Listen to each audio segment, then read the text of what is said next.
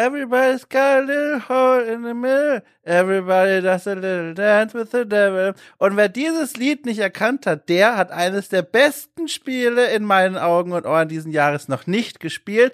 Das versuchen wir heute zu ändern. Und zwar mit dieser sonntäglichen Besprechung von As Dusk Falls. Und angetreten sind drei Menschen, einer davon bin ich und zwei andere kamen auch noch dazu. Und zwar einmal André Peschke, hallo. Hallo, ich bin auch da und äh, möchte noch nachträglich Applaus spenden für äh, diese Einleitung. Top getroffen. Ist eigentlich eins zu eins der Song. Und Sebastian, The Short Fuse, Stange. Von mir gibt es einen Tadel dafür, dass du die Tradition des Saufenbier, meine Damen und Herren, zu Beginn dieses Podcasts brichst. Ja, jetzt geht der Jingle, den wir zum Intro haben, direkt über in, in, in, in dein, in Anführungszeichen, Lied. Ja, das, das ja. beißt sich und ich bin kein Fan ich breche mit den Erwartungen ja. der Zuhörerinnen und Zuhörer, wie dieses Spiel mit den Erwartungen seiner Spielerinnen und Spieler äh, bricht. Es Dusk Falls, meine lieben Leute. Wir werden gleich dazu kommen, ein Spiel, das mich sehr begeistert hat. Aber wie gesagt, ich muss mich noch zurückhalten, die Hufe noch mal einpacken und stattdessen die Flaschen auf den Tisch stellen. Was trinken wir denn heute? Ich fange mal an. ich mache einfach, ich hake mich mal direkt als erstes ab. Und zwar, ich wollte ja eigentlich, ich wusste nämlich, die Stimmung heute könnte im Laufe des Gesprächs aufgeladen sein. Äh, Grund Grund sind vielleicht divergierende, auseinanderlaufende Meinungen über dieses Spiel. Deswegen habe ich dann die Weinflasche wieder zurück in den Kühlschrank gestellt und stattdessen eine nüchtern bleibende Fritz Limo äh, entkoppelt von dem Deckel. Und die habe ich jetzt in der Hand. Mm. Hm. Ich habe beide Optionen. Ich habe hier eine 033er Flasche Spalter Freiheit, ein exzellentes alkoholfreies Bier, aber auch eine 033er Flasche Hofmann Pils, ja, ein, ein ganz nettes äh, Pils der fränkischen Bauart, also eigentlich ein helles mit ein bisschen mehr Hopfen. Und ich weiß noch gar nicht, was ich mir hier zuerst aufreiße. Ich denke, ich lasse das erstmal beide Flaschen ungeöffnet. Ich habe so aus, aus dem äh, Winterklamottenkistchen meine, meine Hand, äh, meine Pulswärmer drüber gestülpt, dass sie auch schön kühl bleiben. Und ich, ich glaube, es wird einen Moment geben hier zu Beginn dieser Aufnahme, wo ich mich für das Alkoholfreie oder das Alkoholische entscheide. Bin sehr gespannt. Geil. Ist, siehst du vor dir gerade so ein äh, äh, Entscheidungsbaum-Flowchart? ja. Nee, es, es kommt so eine Einblendung hier, ähm, this outcome matters, oder wie, was, was, wie heißt diese Einblendung nochmal? Das ist eine wichtige ja, genau. Entscheidung. Da, Haben wir ja sehr aufmerksam jetzt, gespielt, offenbar. Es ist schon eine Weile her und ich habe mir nicht unbedingt die UI-Elemente aufgeschrieben, großer Gott. ja, sehr, sehr gut. Ich habe hier einen Kaffee. Der exzellente Konstantin hat mir nochmal Kaffee geschickt und äh, ich habe ja nicht so häufig die Gelegenheit, den Kaffee prominent hier im Podcast zu featuren, um mich dafür zu bedanken. Deswegen haben wir gedacht, so, heute nehmen wir früh auf, heute wird Kaffee getrunken. Ich glaube, er heißt Sedamo, aber das habe ich mir jetzt eingeprägt. Er hat vorgeblich äh, Geschmacksnoten von dunkler Schokolade und Zitronen. Tatsächlich schmeckt er nach Kaffee. aber die Auch du wirst eines Tages das Licht erblicken. Das Ding ist, der Konstantin schickt mir ja wirklich exzellenten Kaffee. Ja, ja. Das ist von dieser Arnolds Kaffeerösterei großartig. Die, das ist, ich habe zum ersten Mal, also der hat mir schon vor Jahren das erste Mal Kaffee geschickt. Da habe ich das erste Mal festgestellt, dass Kaffee tatsächlich eine Geschmackspalette mhm. hat. Bis dahin habe ich immer Kaffee in mich reingefüllt und habe gedacht, so, ja, es gibt stärker und schwächer. Das sind die Geschmacksoptionen bei Kaffee. und dabei dachte ich, oh, der schmeckt ja, das ist aber auch nochmal anders. Der, den ich heute erwischt habe, trotz seiner vollmündigen Beschreibung und obwohl es irgendwie, keine Ahnung, ein ganz besonders reine Sorte aus Äthiopien ist oder sowas, der schmeckt mal wieder für mich nach. Sehr Kaffee. gut. Aber grundsätzlich, und danke, Konstantin. Ich habe den Kaffee ja auch eher so im Büro kennengelernt. Da war es immer so Schluck nehmen und dann, hm, unangenehm. Und man trinkt weiter, wenn man sich dran gewöhnt hat. Das Herz fängt an zu stechen, aber irgendwie ist man auch wach. Ja, ganz klar. Hm, angenehm. genau. Es ist ein Tool, es ist kein Genuss mehr. Ja, genau. Äh, apropos, apropos Kaffee, ich bin jetzt momentan wieder, ich weiß, ich nerv schon alle damit, aber ich erzähle es trotzdem, im Umzug befindlich ja. und pünktlich dazu, ja, pünktlich dazu äh, ist meine alte Kaffeemaschine kaputt gegangen. Das heißt, jetzt stehe ich wieder mal in meinem Leben vor einer großen, da sind wir wieder beim Thema Entscheidung. Mm. Wie, wie geht's denn weiter auf meiner Koffeinstraße durchs Leben? Also mal wieder so eine Kaffeemaschine mit einem ne, Bohnenzermaler, äh, Schrägstrich auch offen für Filterpulver. Äh, oder nehme ich was ganz anderes? Also Input von den Menschen da draußen, aber auch von euch, wenn ihr schon da seid. Ich nehme es gerne an. Ich empfehle, hast du dann ein Induktionsherd oder ein Cerankochfeld oder so ein Gaskochfeld? Es ist ein Induktionsherd. Dann fällt leider die fantastische Bialetti Bricca flach, die ich dir dringend ans Herz legen würde. Aber äh, egal was du tust, sieh zu, dass du eine Kaffeemühle hast oder ein Gerät, das die Bohnen frisch malt. Denn ich finde, eine der signifikantesten Verbesserungen deines Kaffee-Games ist mhm. ähm, der Cheatcode des, der frisch gemahlenen Bohnen macht auch, dass die Küche gut riecht, äh, so dass du gleich, äh, oh Gott, ist das gut, jeden Morgen ich, ich bin voll konditioniert auf das Geräusch äh, meiner, meiner Kaffeemühle. Treibt mich auch indirekt, also sofort aufs Klo. Ich habe ja bisher dieses äh, Bohnenzerstäuben ganz im Sinne der Industrialisierung, Grüße gehen raus an Anno 1800, immer von der Maschine erledigen lassen. Äh, also von der Fabrik oder von der Maschine, von der Kaffeemaschine? Na, na bei mir selbst, ah, ja. also in der Küche, mhm, ne, mhm. bei diesem Vollautomaten war dann so ein Zerstäuber direkt mit dabei. Heißt anders, aber wir mhm. alle wissen, was ich meine. Eine Mühle. Ähm, ja. Und ja, genau, eine elektrische, aber zu meinem Selbstbild würde auch passen mit so einer Kaffeemühle mit so floralen Verzierungen aus, auf, auf dem Holz außen durch die Wohnung zu schreiten und so, ne, über meine äh, über mein Leben nachzudenken und dabei Bohnen zu mühlen, zu mahlen. Ich, ich besitze eine manuelle Mühle, die ist auch nicht schlecht, aber sie ist äh, im Arbeit zu Ergebnis, das Verhältnis stimmt nicht.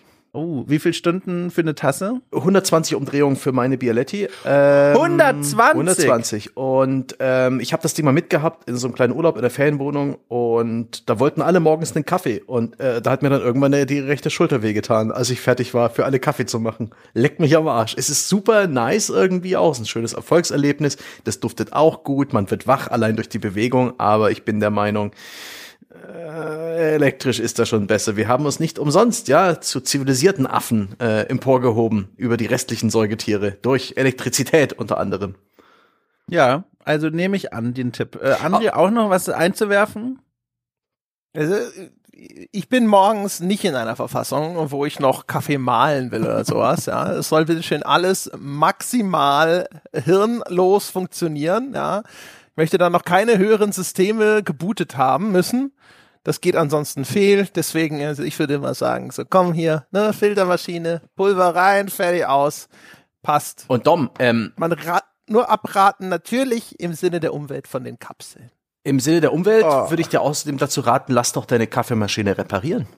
Du, das ist nämlich jetzt so ein Ding. Könnte ich natürlich auch, aber willst du so nicht? Drauf? Ja, willst du dir was Neues kaufen? Lieber ein bisschen Elektroschrott produzieren und auch ein bisschen Kommerz. Sehr geil. Ja, ja, da da schützt du Arsen in meine Wunde, weil da äh, bin ich auch so am Hader mit mir, weil genau wie du sagst, die, die Verlockung ist natürlich groß, was schönes, neues, funkelndes zu kaufen, aber du kannst ja. sie ja auch reparieren lassen und danach verschenken. Ich könnte sie auch verkaufen danach, ganz im Sinne des Großkapitalismus. Für Bastler. nee, erst reparieren und dann verkaufen. Ich bin ja, ne, ich habe schon erwähnt, bin ja im Umzug befindlich und deswegen auch gerade äh, grinde ich eBay Kleinanzeigen und verkaufe mein komplettes Leben dort. Und da könnte ich auch die reparierte Kaffeemaschine veräußern. Gut, ähm, die, die Ende dieser Saga gibt's dann im Off-Topic-Podcast in, in, den irgendwie in der nächsten Zeit. Aber ich, ich finde, wir sollten jetzt langsam mal zu Potte kommen, ja. Wir sollten bei, dies, ja. bei diesem Quicktime-Event jetzt mal langsam äh, oh. die Maus kreisend bewegen. Ach, hier. Also gut, dann würde ich sagen, setzen wir uns in den vorbeifahrenden Bus und fahren einfach mit. Und zwar, was haltet ihr denn von Arizona ins Niemandsland von Amerika? Da kann ich jetzt auch mal direkt auflösen, welche Musik ihr da am Anfang gehört habt. Also erstmal, es war tatsächlich kein Radiostück. Ich habe da selbst eingesungen. Das ist schon der erste große Twist des Tages heute. Zweitens, das war ein Song, der im Hauptmenü des Spiels äh, spielt, äh, das wir heute besprechen. Und zwar, wie gesagt, As Dusk Falls. Und der Song heißt Hole in the Middle von Emily Chain White. So, wer von euch kennt, kannte Emily Chain White? Alles klar. Emily Jane White. ich habe das nämlich recherchiert. Und warum habe ich es recherchiert? Äh, weil ich direkt von diesem Lied verzaubert war. Auch bevor ich wusste, was As Dusk Falls eigentlich ist. Deswegen will ich auch erst kurz die Musikerin benennen, weil das mir eine wunderbare Brücke zum Spiel selbst baut. Also, Emily Jane White ist eine Country-Musikerin aus Oakland, Kalifornien, die äh, 2007 ein Album veröffentlicht hat, auf dem dieser Song Hole in the Middle ist. Und das Spannende jetzt an Emily Jane White ist, also es ist ein ganz getragener, trauriger, fast nostalgisch melancholischer Song. Und das Besondere an Emily Jane White ist ihre, ihr Engagement außerhalb der Musik. Denn die Frau äh, setzt sich ein gegen Rassismus, äh, beteiligt sich bei Projekten und Organisationen, die äh, so Dinge wie White Privilege hinterfragen, die sich eben für antirassistische äh, Demonstrationen einsetzt und all diese Dinge. Und sie hat mal in einem Interview gesagt, sie interessiert sich sehr für die dunklen, unausgesprochenen Dinge im Zwischenmenschlichen. Mm. Und das klingt nicht nur vage, sondern ist tatsächlich auch ein großes Thema in dem Spiel, das wir heute besprechen werden. So. Und jetzt, wenn ihr mir nicht reinkriegt, will ich noch ganz kurz sagen, was As, As, oh Gott, As Dusk Falls eigentlich ist. Noch zwei Sätze dazu, weil dann haben wir das Startrepertoire vorhanden äh, und dann können wir loslegen. Also, As Dusk Falls, ich beschreibe es jetzt einfach mal als eine Mischung aus Crime, Drama und Kammerspiel. Äh, können wir gerne noch verhandeln. Ich habe es jetzt einfach mal mir auf mein Dokument so draufgeschrieben. Ist ein Spiel, das dieses Jahr erschienen ist, äh, veröffentlicht äh, und entwickelt von Interior Night. Ist ein Spiel, ein Team, das eigens für die Arbeit an diesem Spiel gegründet wurde, vor mittlerweile über acht Jahren.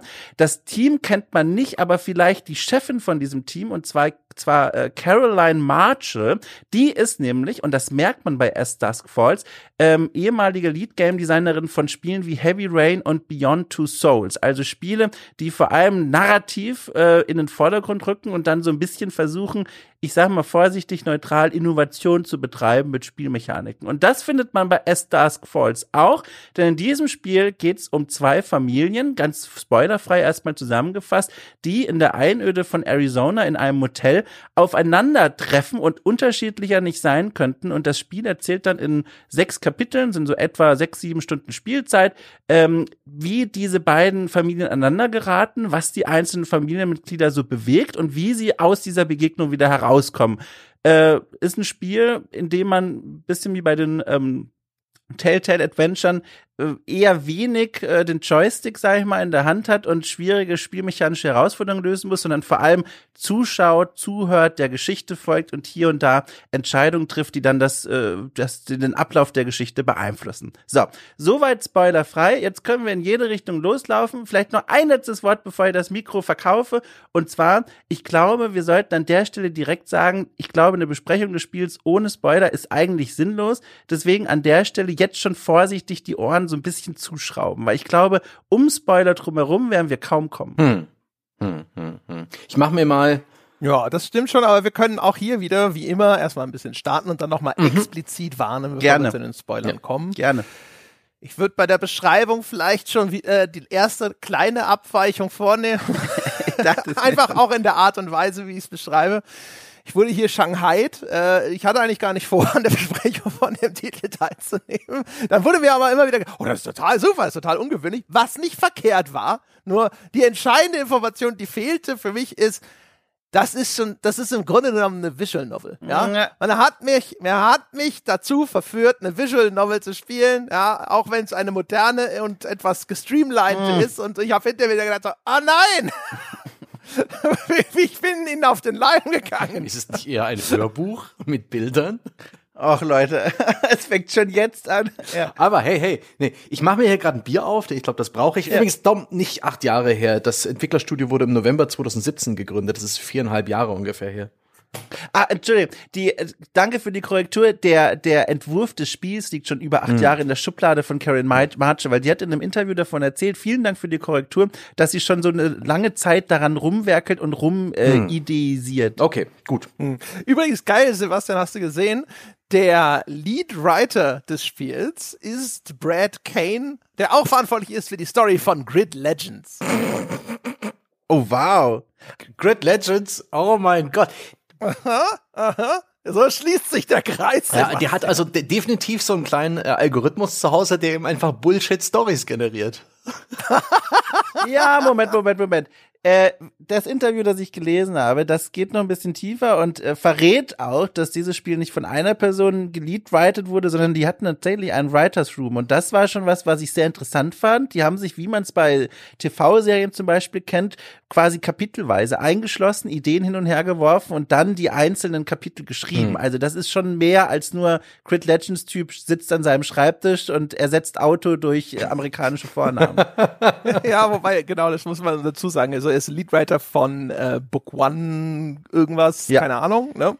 Genau. Ihr sind das Ulkige fand ich nur, weil ich mit Sebastian neulich über die Story geschrieben habe, dass er da wieder auftaucht. Der äh, Brad Kane hat auch das Telltale Game of Thrones Ding mhm. geschrieben zum Beispiel und das fanden Jochen und ich damals ganz okay. cool. Ich auch. Ja. Aber ich, äh, den LOL, ja, den mussten wir jetzt nochmal dazwischen schieben. Wir sollten vielleicht unsere Freunde an den Geräten zu Hause ein bisschen abholen und so ein bisschen vielleicht einen Einstieg ins Spiel finden. Es ist eine Art Visual Novel, es ist äh, eine Art interaktive Fiktion, die wir erleben. Über den Grafikstil, Inszenierung und die Details sprechen wir alle noch, aber wir machen, wir bilden, machen vielleicht so ein kleines Szenenbild auf, so wie wir als Spieler, als, als Betrachter auch ins Spiel reingeworfen werden. Es ist heiß, es ist Wüste, es ist Arizona, es ist das Jahr 1998. Die Walker-Familie äh, Vince, seine Frau Michelle und die gemeinsame Tochter Zoe zusammen mit ihrem, äh, mit Vinces Vater, also Zoes Großvater Jim, Jin, ich habe jetzt seinen Namen nicht aufgeschrieben, die fahren mit einem äh, klassischen Station Wagon, diesen Familienkombi durch die Wüste. Es gilt, äh, einen Umzug durchzubringen und sie bleiben aber liegen äh, aufgrund einer Havarie im Wüstenkaff Turok, Arizona und da konkret checken sie im Desert Dream Motel ein. Das ist eine der Familien, dessen Geschichte wir im Spiel auseinanderdröseln. Die andere Familie, das sind die Gebrüder Holt, Tyler, Dale und Jay die Familie Holt, der ganze Clan, ist Unterschicht mit Tradition. Die haben es noch nie weit gebracht und auch noch nie mit legalen Mitteln und die begehen einen großen Einbruch. Der, der ihr Schicksal ins Gute wenden soll. Allerdings geht das auch nicht ganz so gut und die müssen fliehen, werden von der Polizei verfolgt und beide Gruppen treffen nun im Desert Dream Motel aufeinander.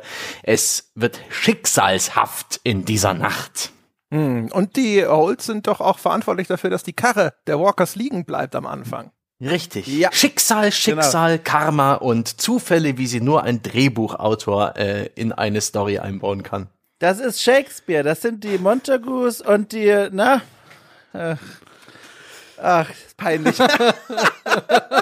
Na, Capulet, so, Dankeschön für den Einruf. Also Montagu und Capulet, die beiden Familien, äh, schicksalhaft mhm. miteinander verwoben, kommen hier zusammen. Also, nein, Quatsch, natürlich jetzt nur überhobener Vergleich, aber das ist ein Spiel, wie ich es auch schon beschrieben habe und du auch, Sebastian, deren, äh, das die Schicksale von zwei Familien ineinander verwebt. Hauptbühne quasi, wo sich all das austrägt, ist vor allem im ersten großen Teil des Spiels, in den ersten drei Kapiteln, dieses Motel. Danach verlagert sich der Schauplatz, aber wir sind erstmal eine ganze Weile in diesem Motel und das ist auch das, was mich verleitet hat, das Spiel zu benennen als ein Kammerspiel. Mhm. Es gibt zwar immer wieder Zeitsprünge vor und hinter die Ereignisse, die hier in diesem Hotel stattfinden im Jahr 1998, aber im Vordergrund stehen eben die Konflikte der einzelnen Figuren. Und sowas allein auf dem Papier ist immer etwas, dem ich schon mal äh, Wohlwollen ist zu viel, aber meine beiden geöffneten Augen und Ohren schenke, weil das mag ich einfach sehr gerne. Ich bin auch ein großer Fan von Kammerspielen. Also ein kleines Repertoire an Personen, ein begrenzter Ort, eine spannende Situation. Es äh, ist etwas, das ich in Filmform sehr, sehr liebe. Wenn ein Film beispielsweise an Bord eines Zugs stattfindet, an Bord einer Raumstation, an Bord äh, in einer Gefängniszelle, an einem einzigen Schauplatz, äh, sowas wie LA Diner, ja, was nur in einem Restaurant spielt. Fantastisch. Und so hat Hateful Eight von hier Tarantino habe ich auch vor ein paar Monaten zum ersten Mal gesehen. Ich bin vom Stuhl gefallen vor Begeisterung. Wie toll ist das denn für ein Film? Also wirklich.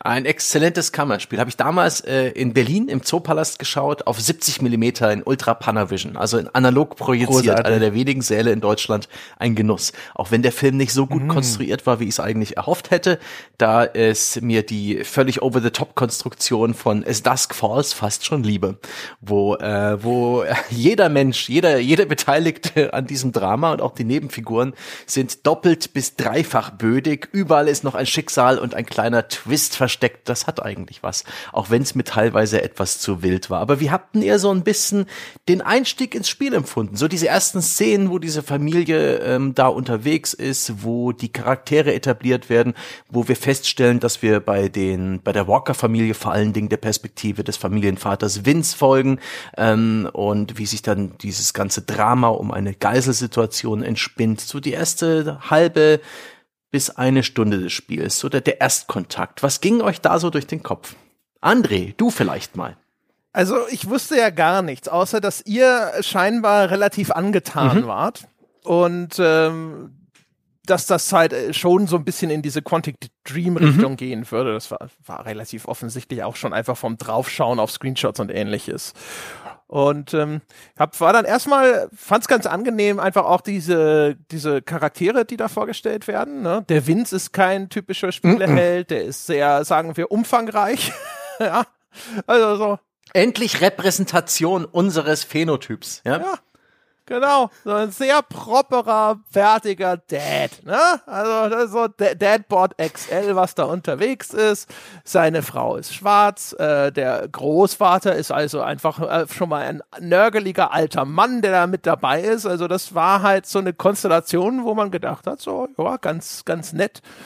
Ähm, fand auch so, wie dann so diese Zuspitzung so langsam Gestalt annimmt. Ne? Man merkt schon am Anfang dann, aha, hier ist also diese Schicksalsbegegnung, die dazu führt, dass die da liegen mhm. bleiben. Weil die erstmal mit so Rowdies konfrontiert werden, die sie so blöde anmachen dann, nachdem sie den Unfall verursacht haben, der ihr Auto zum Liegen äh, bleiben bringt. Hab ich erst gedacht so, oh, wird das so eine Redneck-Story mit irgendwelchen äh, Rassenproblemen oder sowas, die da diskutiert werden oder sowas. Und dann ging es in eine ganz andere Richtung. Und das war echt ganz interessant, wie ich am Anfang so versucht habe, so ein bisschen das Spiel einzunorden und zu verstehen, in welche Richtung es geht. Und es hat tatsächlich ein bisschen gedauert, bis man gemerkt hat, so, ah, okay, jetzt weiß ich, was es machen will. Das ist ganz angenehm, weil das ist auch nicht unbedingt selbstverständlich für Spielestories, wo du sehr häufig eine sehr klare Marschrichtung ab der ersten Minute hast.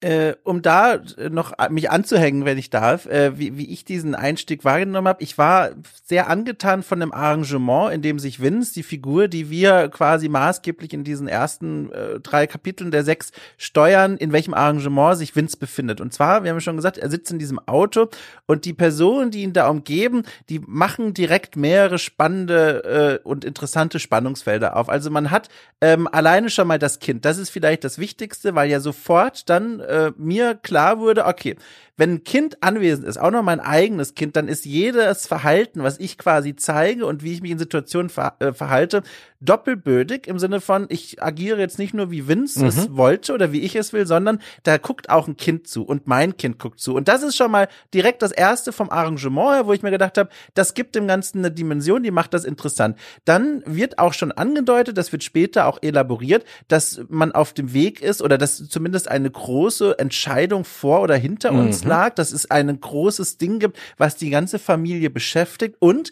dass die eigene Frau durchscheinen lässt, sie ist jetzt vielleicht nicht die allerglücklichste mit der Situation und auch vielleicht sogar mit der Beziehung zu uns selbst. Später wird man mehr davon erfahren, worum es da genau geht, aber das wird hier auch schon als zweiter Konflikt aufgemacht. Und dann noch der Konflikt mit dem eigenen Vater, der hinten auf der, auf der Rückbank sitzt und immer wieder so, so, so gnarly Kommentar nach vorne lässt und uns so ein bisschen als Sohn so ein bisschen anpumpt. Und diese Konfliktherde, diese drei Arrangements, die haben mich von Anfang an sehr interessiert und eigentlich auch ehrlich gesagt begeistert begeistert, weil ich mir gedacht habe, für ein Drama sind hier schon direkt die richtigen Dinge angelegt, äh, wo ich mir dann bei meinen Entscheidungen, die ich später treffen werde, ganz genau überlegen muss, welche Augenpaare beobachten mich hier eigentlich und wie werde ich mich verhalten. Plus ein kleines Addendum noch, worüber ich mich auch gefreut habe. Wir haben schon gesagt, Vince sieht nicht so aus, wie man Videospielhelden in vielen anderen Spielen auch heute noch konstruiert, vor allem männliche. Und er ist jetzt zwar ein bisschen also molliger als ich, aber er kommt in meine Richtung. Und ich muss sagen, das hat viel mit mir gemacht. Ich glaube, das hat, also ohne Witz, ich bin ja anfällig für sowas. Ich baue ja auch mich oder idealisierte Versionen von mir in Rollenspielen und sowas nach natürlich äh, und nenne die auch Dom äh, meistens. Und äh, da habe ich mich auch direkt, das hat mir auch nochmal geholfen, reinzukommen. Also wie gesagt, er sieht nicht komplett aus wie ich, aber wir sind vom selben Schlag, sage ich mal. Und das war, da fühlte ich mich auch sehr willkommen. Da kommst du schon noch hin zu Vince. Es war ein Blick in die Zukunft. Ah. Oh Gott, oh Gott. Sehr schön. Vince hat auf mich am Anfang immer so ein bisschen wie so eine Fehlbesetzung gewirkt, weil er eben nicht den klassischen Sehgewohnheiten von beispielsweise einer TV-Serie entspricht, weil er auch mit seinem weißen T-Shirt und, und seiner korpulenten Figur einfach wie so ein, wie so ein, äh, so eine Generalproben-Ersatz äh, für den Star aussieht, ja, wie so ein Praktikant, der jetzt einfach hier bei, bei den Aufnahmen mit dabei ist, aber dann später durch den richtigen Star ersetzt wird. Ja, du denkst schon, er ist eher der Roadie und nicht der Sänger. Ja, also es hat eine ganze Weile gedauert, mich wirklich auf ihn einzulassen als, äh, als Vince. Es ist dann auch durchaus gelungen, weil er auch meiner Meinung nach eine ganz okay äh, schauspielerische und vor allen Dingen Voice-Leistung hinlegt. Aber am Anfang muss ich sagen, hat mich der visuelle Stil des Spiels hart irritiert. Ich habe sicherlich eine Stunde gebraucht, um überhaupt loszulassen und mich darauf einzulassen, wie dieses Spiel inszeniert ist. Und das ist der große Clou, der visuelle oder der inszenatorische Clou dieses Spiels ist, dass es praktisch lauter Standbilder sind, die zwar regelmäßig wechseln und zum Beispiel, wenn jemand von äh, irgendwo entlang rennt, dann hört man, dass er da entlang läuft. Es gibt vielleicht sogar eine Kamerafahrt, der die Hintergründe sind dreidimensional gestaltet in so einer Art simplen Spiele-Engine, aber alle Figuren sind bloß praktisch 2D äh, Fotos von echten Schauspielern. Äh, die haben äh, alle Szenen. Making of kann man das sehen. Äh, das Making of gibt's bei YouTube. Das war im Rahmen dieses erweiterten Xbox Showcases im, im Sommer mal zu sehen.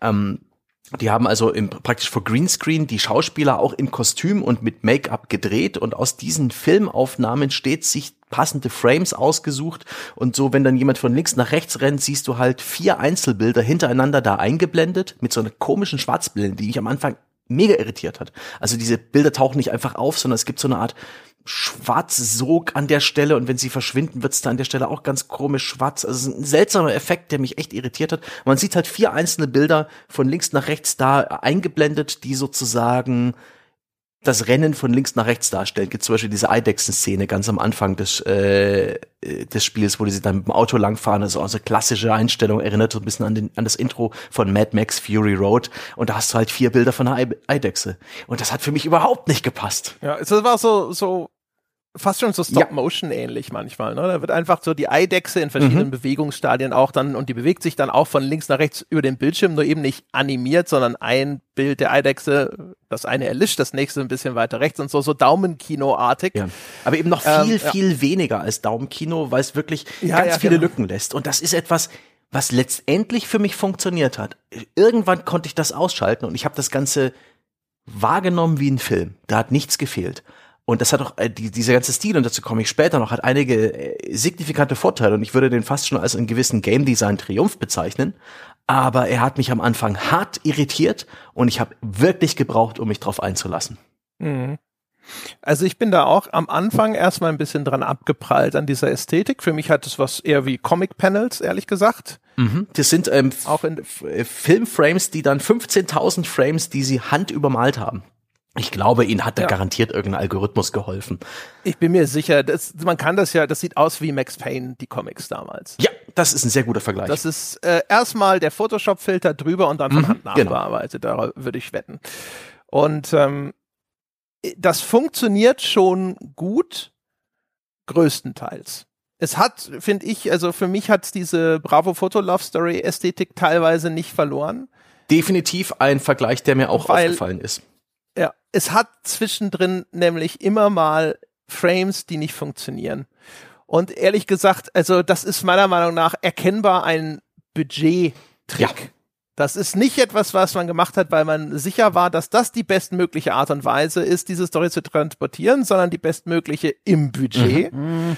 Ne, das ist dafür durchaus eine interessante Wahl. Und manchmal funktioniert's gut. Aber man merkt halt, Manchmal haben sie offensichtlich einfach nicht den richtigen Frame gefunden. Und wo ein Comic halt für jede Situation, für jedes Frame, das der Comic zeichnen möchte, da hat der, diese Figur exakt den Gesichtsausdruck, den der Zeichner mhm. wünscht, weil er das selbst dafür erstellt hat. Und hier sind einfach Sachen dazwischen, wo du das Gefühl hast, dieser Gesichtsausdruck passt nicht, wirkt sogar ein bisschen albern oder sonst ja. irgendwas. Das ist nicht so oft, aber es passiert immer wieder zwischendrin, finde ich, wo, du, wo man merkt so, ah, das ist aber hier eigentlich nicht die Optimallösung. Ja, denn die ganze Zeit äh, wird diese ganze Story auch voll vertont von den Schauspielern. Und die, ich habe es auf Englisch gespielt und die Vertonung ist wirklich ordentlich. Aber dann hast du diese Text-Bildschere, wenn zum Beispiel jemand laut ruft und diese eine Frame seiner Animation oder seines Charakters sieht nicht so aus wie die Geräusche, die er gerade von sich gibt. Da gab es öfters mal diese Ton-Bildschere, auch für mich. Ich musste auch tatsächlich, es war ein ganz schönes Bild an, an die, an, an Comic-Panels denken. Ganz zu Beginn vor allem, als ich versucht habe, dieses Konzept zu fassen. Man schaut sich Bilder an und spult nebenbei quasi die, die Tonschiene mhm. ab und, und, und liest dann diesen Comic und hört dann Geräusche und Stimmen und so. Aber dann, also ich habe mich da relativ schnell eingefunden und vor allem dann auch ganz schnell für mich erkannt zumindest, äh, was ich daran so schätze und zwar, welche Akzente diese einzelnen Bilder dann setzen. Weil dadurch, dass es ja nur einzelne Frames sind, die wir sehen und keine laufenden Bewegung bekommt das Team die Möglichkeit, wenn sie es denn nutzen können, und das sehe ich auch wie andere in den meisten Fällen als geklappt, manchmal scheint es wirklich so, als hätten sie in den Dreharbeiten nicht den richtigen Frame gefunden oder irgendwie hinbekommen. Ähm, sie können da wunderbar Betonung setzen auf bestimmte Ausdrücke, auf bestimmte Momente, auf bestimmte äh, ähm, Geschehnisse, die in der Bewegung vielleicht untergehen würden. Also ein irritiertes Umblicken, wenn ein Witz gemacht wird, ein versöhnliches Grinsen, äh, eine Bewegung am Rande des Geschehens oder sowas. Und das habe ich sehr genossen. Also wirklich, wie dieser Stil benutzt wird, um dem Ganzen nochmal visuell eine neue Ebene zu geben und Akzente zu setzen. Ganz toll. Er fordert, glaube ich, auch, und da bin ich nicht so ganz bei der Interpretation, dass das eine Budgetbegründung äh, ist. Ähm, er fordert, glaube ich, auch viel handwerkliches Geschick, diese Synchro mit den passenden Frames zusammenzubringen und auch Soundeffekte dann in richtigen Momenten abzuspielen. Zumal, wenn man im Abspann mal nachschaut, äh, über 20 Leute alleine im Art Department gesessen sind und daran gearbeitet haben und nochmal so viele bei Regie und Cinematics, also bei der ganzen Inszenierung dieser Frames dann. Das scheint schon äh, ein Verfahren zu sein, das jetzt nicht allzu Geld- und zeitsparend zu sein scheint. Also sicherlich Zeit- und Geldsparender als andere Möglichkeiten Inszenierung, aber ich würde jetzt um Gottes Willen bitte nicht so hinstellen, als, naja, das war so das Einfachste, was sie hätten machen können. Ich sehe darin schon viel Aufwand und vor allem so eine, so eine innovative Art, mal Geschichte zu erzählen, die man auch würdigen muss. Hm. Ja, aber überleg mal. Also erstens, Sie können, also das Quantic Dream Modell mit Performance Capturing ist offensichtlich aufwendiger. Jo. Ich denke, da müssen wir hoffentlich nicht drauf eingehen. Und jetzt stell dir vor, 15.000 Frames hätten sie von Hand komplett selber zeichnen müssen, anstatt das äh, über diese Bilder zu machen. Ich bin mir sicher, das wäre auch nochmal erheblich aufwendiger gewesen. Also für das, was sie da konkret vorhatten und gemacht haben, bin ich mir ziemlich sicher, dass das wahrscheinlich die günstigste Möglichkeit war, außer es von der KI generieren es, zu lassen. Wo, es ist, macht's aber nicht schlechter, ne? Das können wir ja, festhalten. Also das ist kein, das ist keine Wertaussage ja, per se. Es ist der ja, aber es optimale ist, Kompromiss ich, ne? aus äh, Budget, aus ähm, Ausdruck, denn diese Einzelbilder haben durchaus eine, eine, eine gute Qualität, was den Ausdruck angeht. Und das finde ich ist auch, kann ich jetzt schon mal sagen, der Triumph dieses dieses Modells. Es ist flexibel, weil man kann nachträglich ein bisschen was hin und her rücken, was mit Realfilmaufnahmen oder mit Performance Capture Aufnahmen nicht möglich ist. Da brauchst du Nachdrehs. Hier kannst du noch was drehen. Hier kannst du die Texte neu einsprechen lassen, dir andere Frames raussuchen, die Dinge noch ein bisschen, nachdem sie praktisch äh, im Kasten sind, noch ein bisschen verändern. Ähm, und auch sowas wie, ähm, wir haben ja hier eine interaktive Story vor uns und du mhm. kannst diese interaktive Story als Spieler beeinflussen. Wenn du das in einem Film machst, äh, im, es gibt interaktive Filme auf Steam, wie hieß denn das, Nightwatch oder so oder Night Shift, den wir mhm. mal angeschaut haben? Ja, The Bunker und so, wir haben mal drei oder vier davon besprochen. Ja, da ist das schwierig. Du kannst zum Beispiel äh, irgendwie äh, irgendwas, was abgeht in einem Raum, ähm, eine Action-Szene, die verschiedene Ausgänge hat, das kannst du nicht perfekt in verschiedenen Versionen drehen. Schauspieler können nicht ihre Position, äh, ihre Ausgangsposition hundertprozentig wieder einnehmen für den Versuch zwei. Äh, das Set wird vielleicht nicht mehr exakt gleich aufgebaut sein für die Alternativdreh. In diesem Stil, wo praktisch nur die, die einzelnen Charaktere als sehr ja, leicht abstrakte Pappaufsteller praktisch zu sehen sind, geht das. Ich hatte nie das Gefühl, dass die verschiedenen Optionen, die ich mir aussuche, irgendwie einen Bruch visuell darstellen. Alles wirkte schlüssig. Das ist genau die, der Verlauf der Dinge, die ich mir ausgesucht habe. Ich hatte da nie den Eindruck, ähm, hier kriege ich irgendwie eine schlechte Variante einer Szene oder irgendwie ist es hier holprig. Es gibt durchaus Continuity-Fehler. Das fand ich total witzig. Ja, ja. Dass es dann trotzdem passiert ist. Aber ähm, ich finde, ich finde, das ist deswegen ein, ein super Mittelweg zwischen halt irgendwie alles äh, virtuell, wie siehe Telltale Games, oder alles irgendwie real gedreht. Und der große Triumph, finde ich, ist, dass sie sich hier für einen Stil entschieden haben, wo man letztendlich auf echten Schauspielern basierende Gesichter hat. Ja. Ähm, und diese Gesichter haben einen Ausdruck. Und der funktioniert für mich erstaunlich gut. So viel ja. besser als jedes Performance Capture, was immer noch im Uncanny Valley verhaftet ist, oder jede Comic-Grafik. Ähm, das ist zwar so übermalt, äh, wenn ihr den Film A Scanner Darkly kennt, das geht sehr stark in die mhm. Richtung, aber es funktioniert wie die Sau. Gesichter, und das sind wir Menschen halt einfach äh, absolut krasse Viecher, wenn es darum geht, Gesichter zu erkennen und zu interpretieren, sind, äh, sind einfach nur optimal geeignet, um sowas zu transportieren. Und in dem Fall haben die Designer einfach den Weg gefunden, einen maximalen emotionalen Ausdruck in ihrem Grafikstil für das minimal oder für, ein ausreichendes Budget äh, hinzustellen. Und das hat letztendlich für mich so fantastisch funktioniert. Ganz großes Lob an den Stil dieses Spiels. Aber äh, ein ganz großer erhobener Zeigefinger für den Rest, für diese 3D-Umgebung, in die das alles eingebettet ist. Die sehen nämlich ganz schön mittelmäßig aus. Echt? Ja. Ähm, ich habe mir den über 40 Gigabyte großen High-Res Texture Pack runtergeladen und mir gedacht, ja. wo, wo, ist, wo, wo sind sie in High-Res? Ja, die PC-Anpassung ist absoluter Rotz. Ja, ich habe einen 3440 mal 1600 Pixel Bildschirm. Was bietet mir das Spiel an? 1080p. Ja, das stimmt. Aber ich, ich, ich, ich ja, das stimmt. Das ist beschissen ich bin auch richtig erschrocken, dass ich meinen Desktop äh, frei machen musste für dieses Spiel, weil es ja wirklich 80 Gigabyte hätte. Und ich so, Moment mal, also wo, wo kommen die denn jetzt her? Aber tatsächlich, dieses High-Res-Ding. Ich möchte noch ganz kurz was ergänzen zu dem, was du gesagt hast. Das ist mir nämlich sehr wichtig, ähm, was dieser Grafikstil, finde ich, auch ganz wundervoll macht. Und ich bin mir ganz doll sicher, dieses Spiel hätte mir nicht so gut gefallen, wenn es ein Spiel wäre von der Inszenierung her und, und der Grafik, der Engine, die sie benutzen, wie ein The Walking Dead zum Beispiel oder irgendein anderes Telltale-Spiel. Der große Vorteil von diesem Stil in der Präsentation ist, die können Längen aussparen. Äh, das ist mir immer wieder aufgefallen. Wenn eine Figur von links nach rechts geht, muss ich nicht ihr zuschauen, wie sie von links nach rechts geht oder noch schlimmer, sie eklig mit so einem Controller durch ja. so eine 3D-Umgebung steuern und ständig, es gibt nichts Schlimmeres als in The Walking Dead, in diesem dramatischen Zombie-Apokalypse-Spiel von links nach rechts zu laufen und du musst entscheiden, oh Gott, gebe ich den Schokoriegel jetzt der alten Frau oder dem jungen Kind? Und während man diese Entscheidung noch trifft, auf dem Weg zu beiden ist und hängen bleibt an Dosen und Tischen und Stühlen. Nix reißt mich mehr raus als das. Und hier ist einfach, die Figur ist links, macht eine Laufbewegung, also eine angedeutete Bewegung in einem Frame und ist auf der rechten Seite des Bildschirms. Und damit werden Längen ausgespart, die mich in solchen Spielen immer langweilen. Da wird wirklich die Reduktion aufs Wesentliche, auf Mimik, auf die Schlüsselbewegung, wenn das denn funktioniert, mhm. das tut's meistens, ist das sowas Gewinnbringendes für dieses Spiel. Das gibt dem Tempo und Rhythmus und eine Geschwindigkeit, was diese, was, was das Erzählen dann auch wirklich äh, verstärkt, finde ich. Ja, das Pacing dieses Spiels ist hervorragend.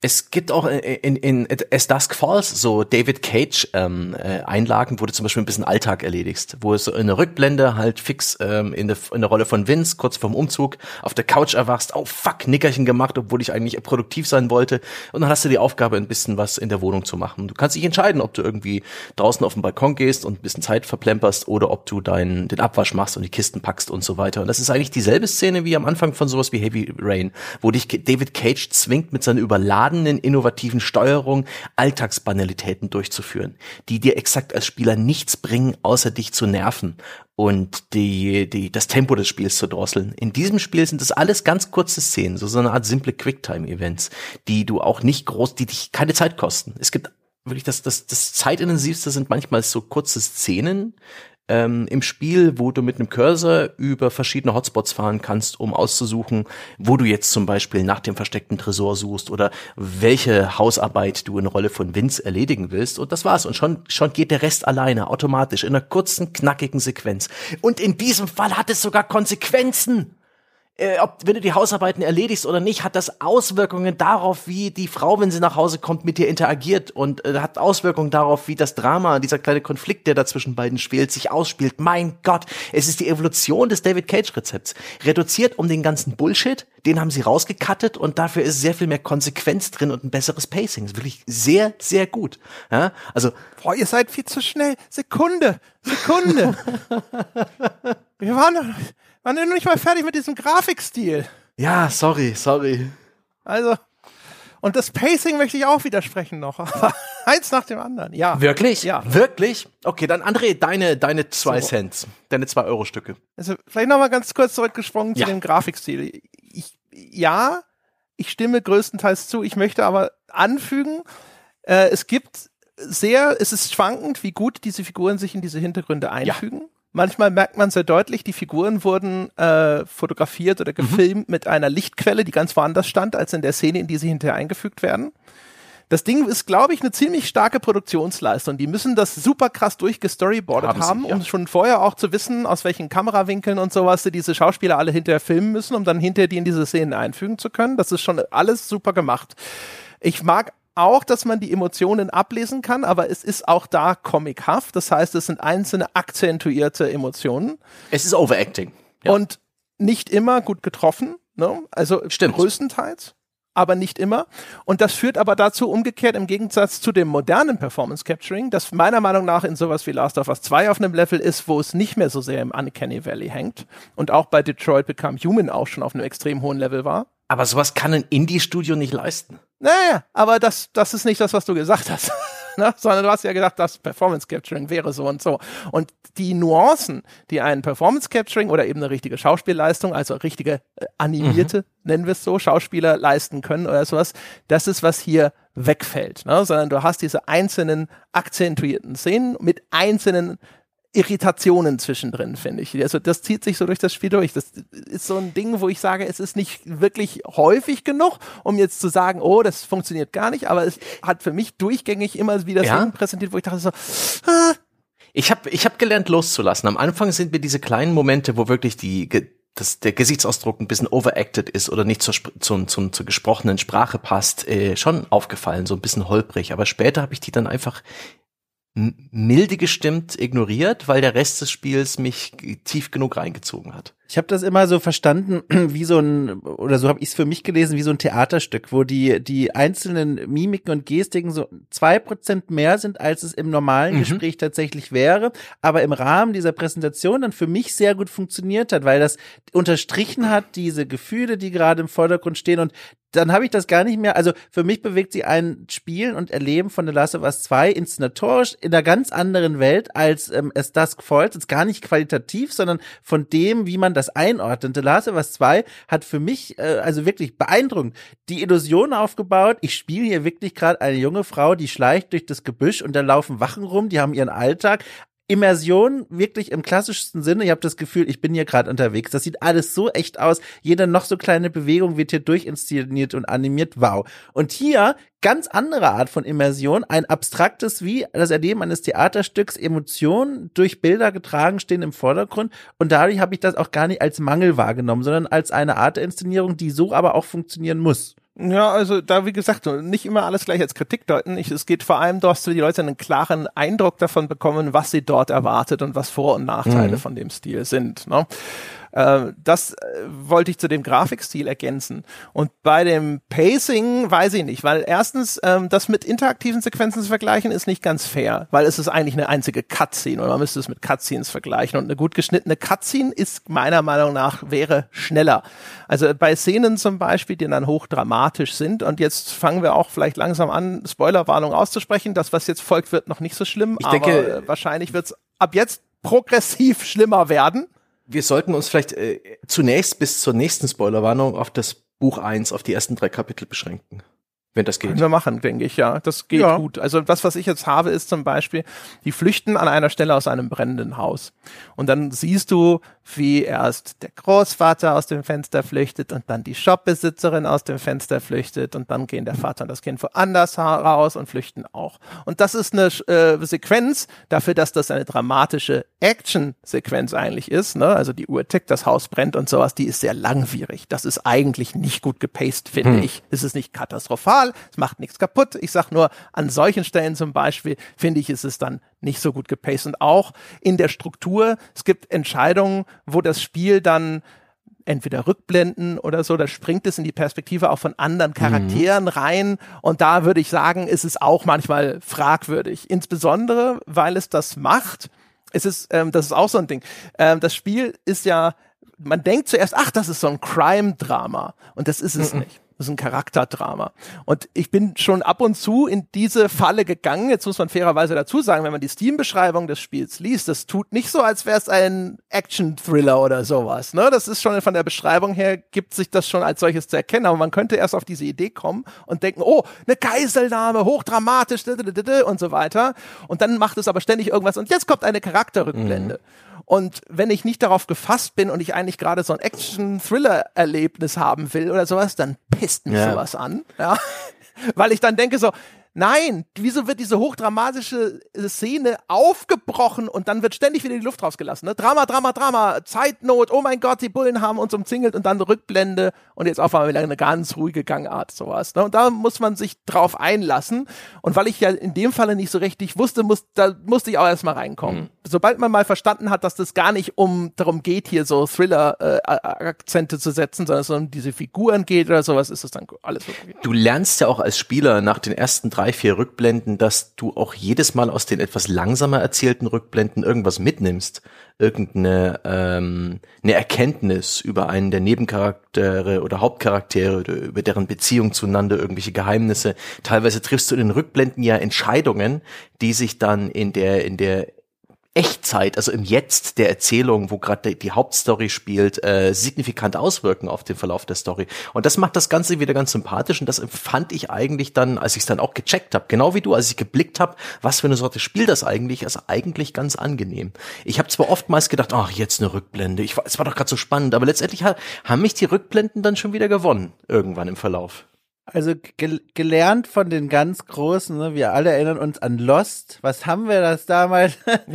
Ja, da haben alle die Rückblende. ja, ich habe also, Entschuldigung, ich habe da, also es war damals, also Lost ist jetzt ja auch schon Uhrzeit quasi, aber ein kollektives Trauma. Ich, also Entschuldigung, ich fand die letzte Episode sogar gar nicht so übel, aber da anderes Thema, off-topic vielleicht, aber da war das noch arg doll in dieser Serie konstruiert, da wusste man, okay, jetzt fünf Minuten Jetztzeit und dann, wo wird wieder abgewogen in die Vergangenheit, wo steigen sie in ihr Zeitreise-Klon, wohin geht's dieses Mal? Hier war es, finde ich, eleganter gemacht und auch wirklich, da gab es Momente, ich fand das ganz spannend. Äh, ich will es jetzt noch nicht sagen, weil das ist im Spoilerbereich, den wir uns selber gerade abgesteckt haben, aber ich habe hier etwas gemacht, was ich so in dieser Art von Spiel normalerweise nie mache, weil ich auch einfach da gar nicht dran denke. Aber dieses Mal war ich so tief in der Geschichte drin, dass ich absichtlich mit einer Figur, zum Beispiel in der Vergangenheit, bestimmte Proben, Quicktime-Events absichtlich nicht bestehen wollte, weil ich den negativen Outcome wollte, weil der in meinem Interesse lag für etwas, was ich in der Gegenwart zum Beispiel erreichen wollte.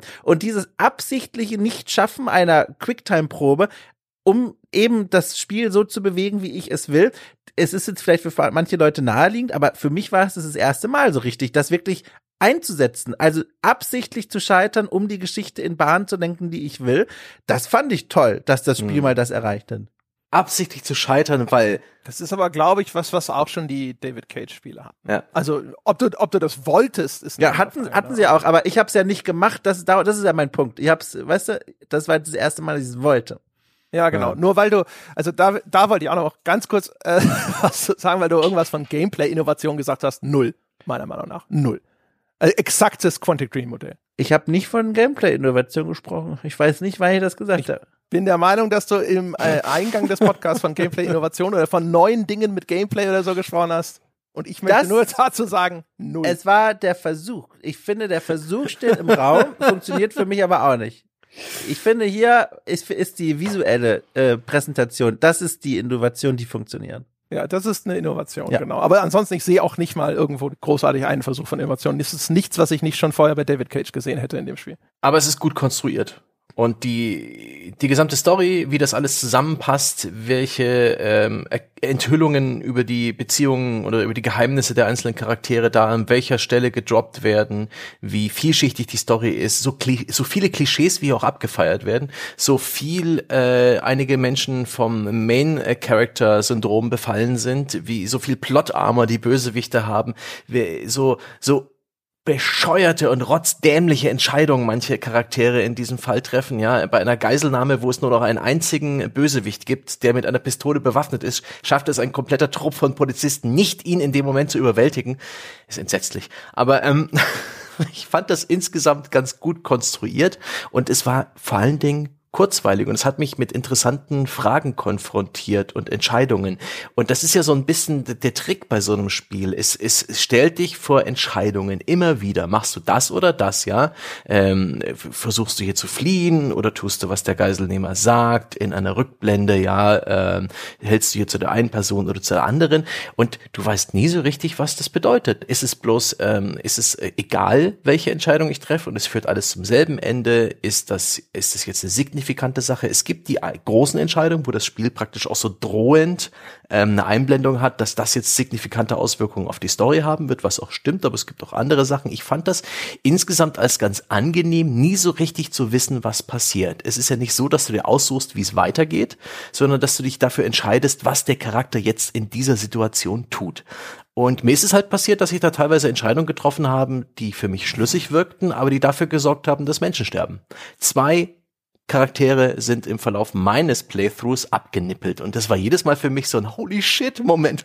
Oh fuck. Oh Gott, das habe ich nicht gewollt, das habe ich nicht gewollt und das war das war großartig. Wie habt ihr das wahrgenommen? Ähm, ich habe tatsächlich äh, festgestellt für mich, dass die Qualität der beiden Bücher, sage ich mal, also der ersten drei Kapitel versus der letzten drei Kapitel, was die Entscheidungsgewichtung und und wie sehr es mich emotional mitnimmt, ganz doll auseinander spreizt. Für mich ähm, ist das, sind die ersten drei Kapitel wesentlich stärker als die letzten drei und das kann ich auch begründen, ohne was zu spoilern. Ähm, da will ich auch gerne mal wissen, wie das bei euch so war. Ähm, für mich sind die ersten drei stärker. Da steht vor allem Vince im Vordergrund, ne, der Familienvater, der sich zwischen diesen mindestens drei großen zu Beginn äh, Konfliktherden bewegen muss, äh, Beziehung zur Tochter, zur Frau und zu dem Vater.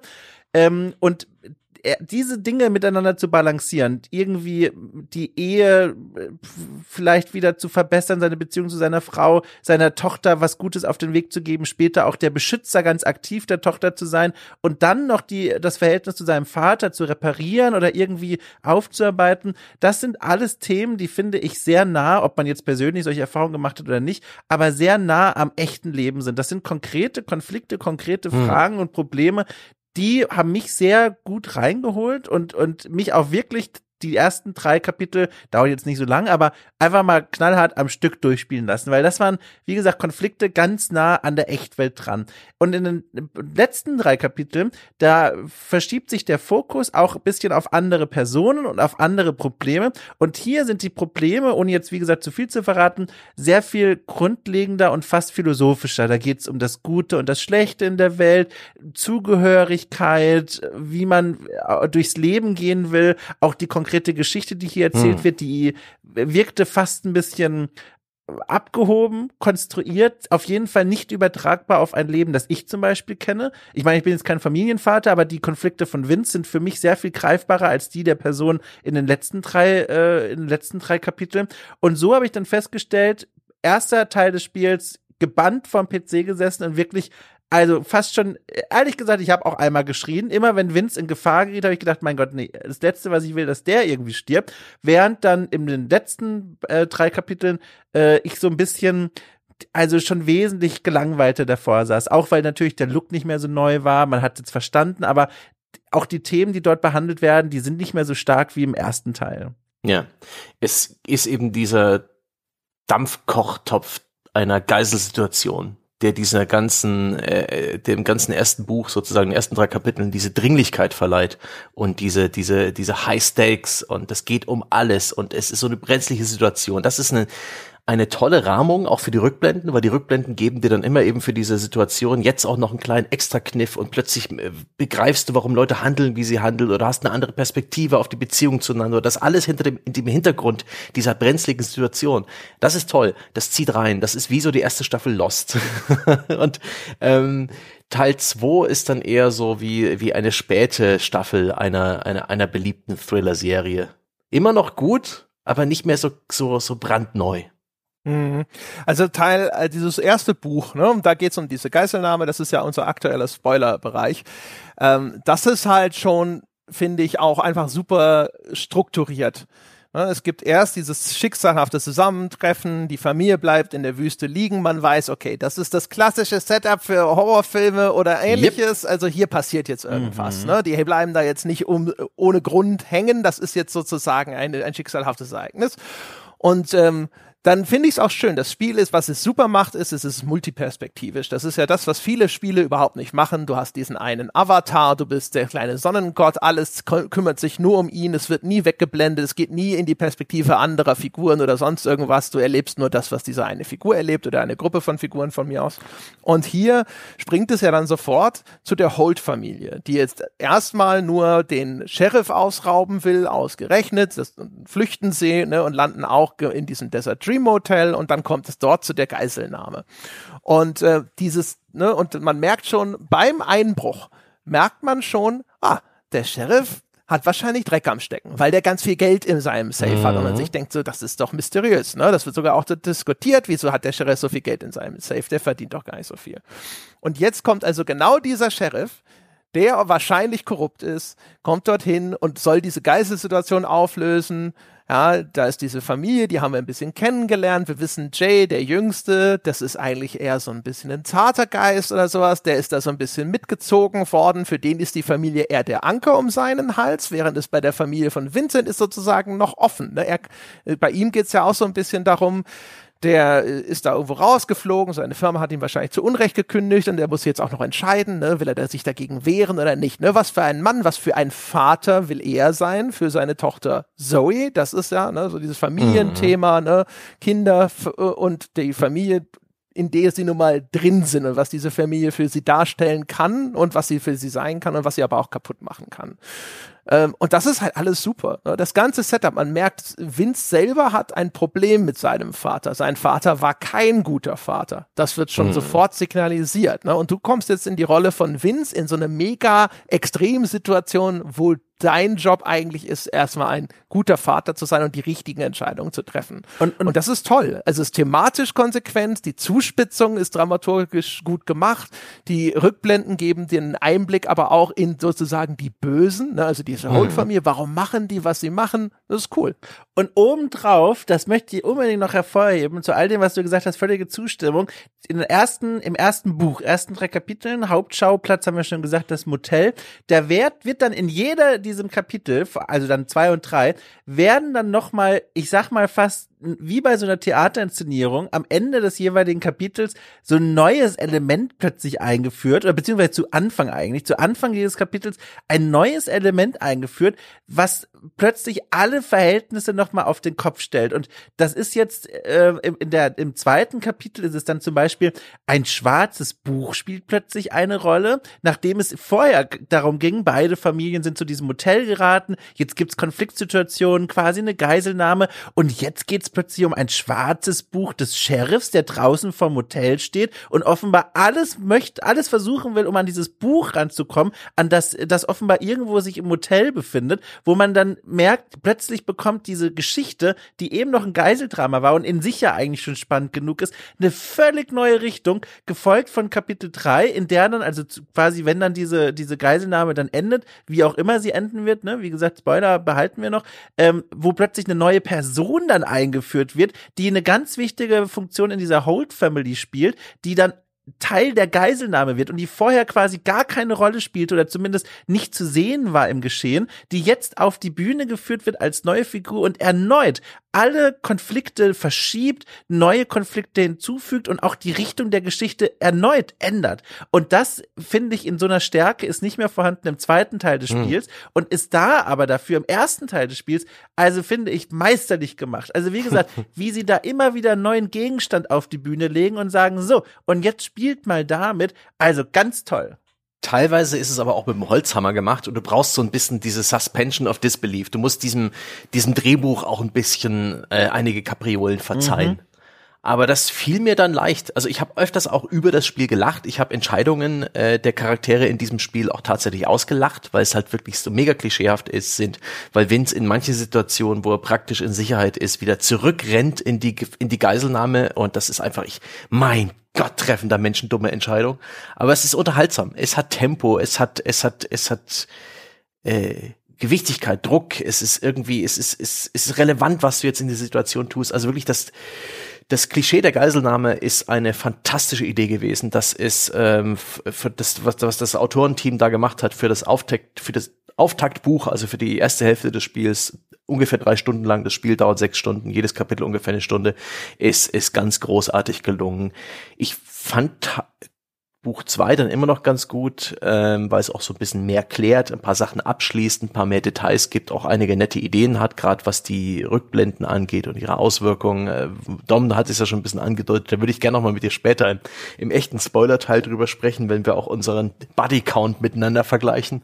Aber ja, ich bin ganz zufrieden. Und ich finde es ganz witzig, welche ähm, Sorten von Aufgaben man in diesem Spiel erledigen muss. Ähm, zum Beispiel hat mich in diesem Spiel überrascht, ähm, dass es die Na, hast du aufgepasst Momente gibt, wo ähm, du irgendwelche Fragen beantworten musst. Und es kommt eher im Buch zwei vor, wo, wo es eben darum geht, dass, dich, dass du irgendwie lügst oder vorgibst irgendeine eine Geschichte und dann stellt dir jemand eine Detailfrage und du hast das Detail mitbekommen, wenn du zum Beispiel auf ein Nummernschild geachtet hast oder dir äh, irgendwas, äh, irgendein Dialog aufgepasst hast, wie der Name einer Schule heißt oder sowas. Und dann kannst du auch die richtige Antwort geben. Aber du denkst, in diesem Moment sitzt du als Spieler da mit runtergelassenen Hose und denkst, shit, shit, shit, oh, das ist weil das exakt die Situation ist der Person, die jetzt gerade mit dieser Detailfrage konfrontiert ist, weil diese Person gerade lügt. Und das ist echt cool.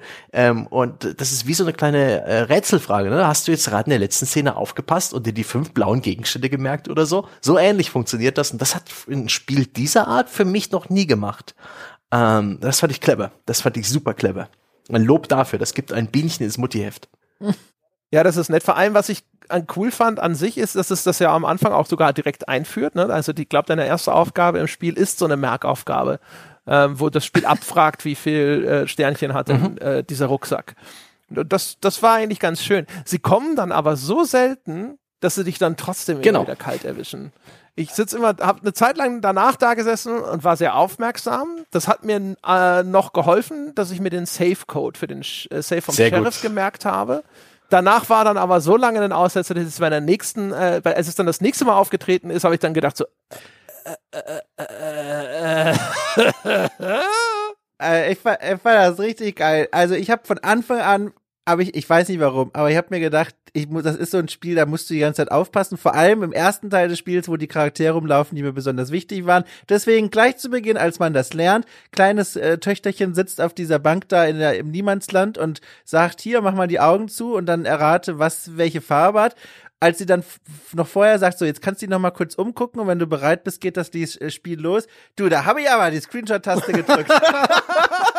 weil, weil ich habe mir nämlich gedacht, ja ich weiß, aber ich habe mir gedacht, wer weiß, am Ende, wenn ich jetzt was falsch mache, vier Stunden später hält die Tochter eine Waffe auf mich und sagt so, du hast bei diesem Spiel mich enttäuscht, mein Vaterbild, nie geliebt. ja, mein Rollenbild ist den Bach runter, jetzt erschieße ich dich. Und habe ich mir gedacht, nee, auch später, äh, als dann diese, der eine da bei dem, bei dem Einbruch dann den Safe-Code mir hinhält, ich habe sofort schreiend diese vier Ziffern in mein Dokument reingehämmert, weil ich wusste, ich stehe irgendwann in diesem Tresor und wenn ich ihn nicht öffne, wird die Tochter wieder reinkommen mit der Pistole und diesmal mich erschießen.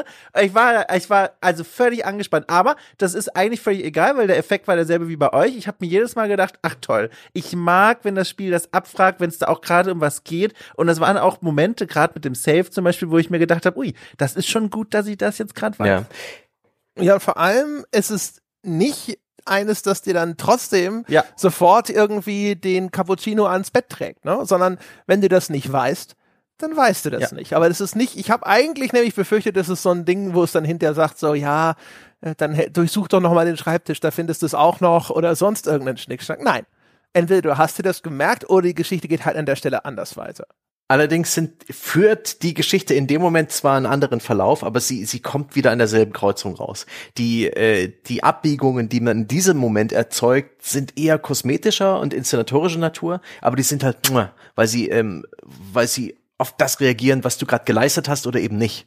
Und weil es coole kleine Szenen sind. Ähm, und die Auswirkungen auf die Story, die du mit deiner Entscheidung triffst, sind eigentlich gar nicht so dramatisch. Und ich finde es sehr geil, dass dieses Spiel nach jedem Kapitel ähm, dir diesen Netzplan zeigt, welche Szenen du erlebt hast, für welche Sachen du dich entschieden hast, welche Quicktime-Events du geschafft oder verloren hast und welche Auswirkungen das hatte und wo du letztendlich rausgekommen bist, bei welchem Verlauf der Story und auch mit wie viel Prozent der der anderen Spieler haben sich auch so entschieden oder haben auch diesen, diesen, diese Auswirkungen erzeugt. Und da siehst du dann auch, wenn du rausscrollst, dass es eigentlich gar nicht so viele Optionen gibt. Manchmal siehst du so einen komplett ausgegrauten Baum, da merkst du, okay, in dieser Situation, diese Entscheidung war signifikant, das hätte hier noch ganz anders gehen können.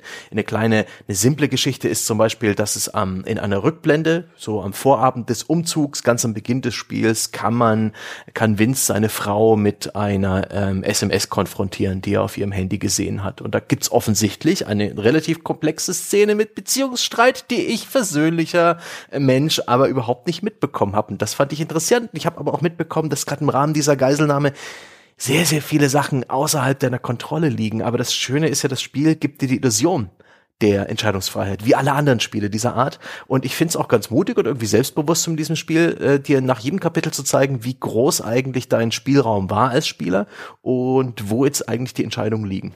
Daumen hoch dafür. Und letztendlich steckt da genügend drin, insbesondere wie viele Permutationen an Enden es in diesem Spiel gibt. Und wie auch wirklich du im Spielverlauf dann eben äh, Menschen verlieren kannst. Haupt- und Nebencharaktere können da sterben und die Story wird äh, Bezug darauf nehmen. Und das wird dann einfach der Status quo für den Rest des Spiels sein, auf eine nicht äh, konstruiert wirkende Art und Weise. Äh, da gab es zum Beispiel war ich völlig überrascht, dass einige Tode in diesem Spiel, die ich erlebt habe, überhaupt nicht verpflichtend waren, sondern dass ich die hätte vermeiden können. Ich war der Meinung, das war alles so vorgeskriptet und unvermeidlich und das, huh, nice. Mhm. Ich möchte an der Stelle jetzt mal die Spoilerwarnung nice. endgültig aussprechen, damit wir auch nicht mehr äh, um den heißen ja. Brei irgendwo rumtanzen müssen. Äh, also Sie sind gewarnt, meine Damen und Herren. Jetzt gibt es kein Halten mehr an der Stelle. Genau. Ähm, ja und nein. Es hat halt, finde ich, die typischen Probleme von dieser Art von interaktiver Erzählung, ne? dass du wenn du dich damit ein bisschen mhm. auskennst, dass du daraus Ableitungen treffen kannst. Also zum einen erstmal, es hat ja ein Framing-Device, das haben wir noch gar nicht äh, erzählt. Ne? Das wird ja in der Erinnerung mhm. von Zoe, also diesem Kind, erzählt. Die sehen wir in der Gegenwart, die hat offensichtlich so eine Art posttraumatische Belastungsstörung von dem, was sie mhm. damals erlebt hat. Und wir wechseln immer mal wieder in diese Perspektive nominell in die Gegenwart von Zoe bedeutet natürlich allein durch das Framing, dass du weißt, Zoe mhm. kann gar nicht sterben. Immer wo das Kind in Gefahr ist, kannst du beruhigt entscheiden, was du willst. Dem Kind wird nichts passieren, weil ansonsten ist ja das Framing-Device im Arsch. Ja, aber Überleben ist doch nicht das Einzige, André. es geht auch um die ja, psychische Verfassung des Kindes. Ja, aber die psychische Verfassung des Kindes liegt ja auch schon fest. Also das Kind wird ja sowieso traumatisiert. auch daran kannst du ja nichts ja, ändern. Das ist ja auch schon festgelegt sozusagen. Aber das Freundbild. Sehr, ich find's schön, wie André das sofort min-maxt, ja. Ich find's auch krass, ey. naja, nein, aber das, das, Hauptsache in, das ist überlebt. ja nicht ein Min-Maxing, sondern dadurch nimmt die Geschichte an bestimmten Dingen ja auch nee, schon stimmt. vorweg, welche ja. Ergebnisse ja. möglich sind. Ja. Und das ist hinterher, finde ich, äh, ist das, wird ihr das zum Nachteil, was es an Outcomes hm. zulässt. Weil es wechselt dann ja ab Buch 2 komplett mhm. die Perspektive. Ne? Und, äh, den, und der Wind, mit dem wir dieses erste Buch spielen, ja, also die mhm. erste Hälfte des Spiels, fällt völlig weg. Warum? Weil Vince im ersten Teil spielen, äh, sterben kann. Es ist also notwendigerweise so, dass Wins ab da nicht mehr wieder vorkommen kann, außer ganz minimal, weil sie es nicht schaffen können, diese unfassbare Menge an alternativer Story mhm. auch zu produzieren für diejenigen wie mich, die den Wins heile da rausgebracht haben. Ich habe ihn sterben lassen. Och. Ja, also wie gesagt, das äh, ne, und das, das das Problem ist halt, ähm, finde ich, ich habe das Gefühl, dadurch, dass hier dass Vince sterben kann, er hat eine enorme Wucht, mhm. finde ich, äh, wenn dir dieses Ereignis geschieht. Und es hat dann auch, du hast eine enorme mhm. Handlungsmacht, ne? weil diese enorm wichtige zentrale Figur in dieser Erzählung sterben kann. Aber sie kann dann in dem weiteren Verlauf auf einmal keine große Stimmt. Rolle mehr spielen. Und das finde ich ist eine Schwäche, weil das bedeutet, äh, äh, du hast also bei deinem Maincast ist es halt so, entweder sie sind bulletproof, ja. so wie Zoe, denen kann gar nichts passieren, oder aber sie können in den weiteren Sachen keine große Rolle mehr spielen. Und das heißt, du, du verlierst, finde ich, dadurch die Chance, diese Erzählung fortzusetzen. Mit Figuren, mit denen wir irre viel Zeit verbracht haben, wie Vince. Ja. Also ich, du hast, weißt du, eigentlich würdest du dramaturgisch den Vince auch ja, weiter erzählen wollen, aber sein Arc muss enden aus produktionstechnischen Gründen. Und das ist halt so, nee, weiß nicht, ob das eine gute Idee ist. Da hast du sehr schön einen Sachzwang dieser Spielkonstruktion rausgearbeitet. Sie haben immer noch die Krücke der Rückblenden, wo dann eben äh, dann Charaktere definitiv leben können. Da ist es also eine Möglichkeit, dass du definitiv noch ihnen ein bisschen eine Facette anbringen kannst und so weiter. Aber tatsächlich muss das Spiel dann auch in einem eventuell passierenden Buch 3 wieder komplett die Charaktere wechseln. Was es auch noch zu verhandeln gilt, vielleicht in einem dritten Spoilerteil, wenn es um Ansätze für Buch 3 geht. Nein, wir haben jetzt komplett, komplett Spoiler, du kannst alles spoilern. Aber ja, ta tatsächlich ja. Zum, zum Buch 2, also zu den, zur zweiten Hälfte des Spiels, da wird so ein bisschen wie Prison Break Staffel 2. Es geht sehr, äh, es geht um die Konsequenzen, um die Nachfolgen dieses äh, Ereignisses, um die Flucht von Jay, um äh, die, das Trauma von Zoe und ihre Aufarbeitung der ganzen Sache im Jahr 2012. Ist ein bisschen langsamer ist nicht uninteressant und hat auch einige schöne, schöne Momente. Ich fand das ganz großartig, dass man zum Beispiel in einer Rückblende ähm, sich entscheiden kann, ob ein Kind ähm, petzt, was es im Wald gesehen hat, und du weißt exakt mhm. in diesem Moment, ähm, dass das Konsequenzen haben wird für die Flucht äh, der der Holz, die du gerade in dieser Hütte im Wald ähm, zurückgelassen hast, bevor es in diese Rückblende ging. Ja, aber das ist, finde ich, das ist eines von den Beispielen, die ich vorhin meinte.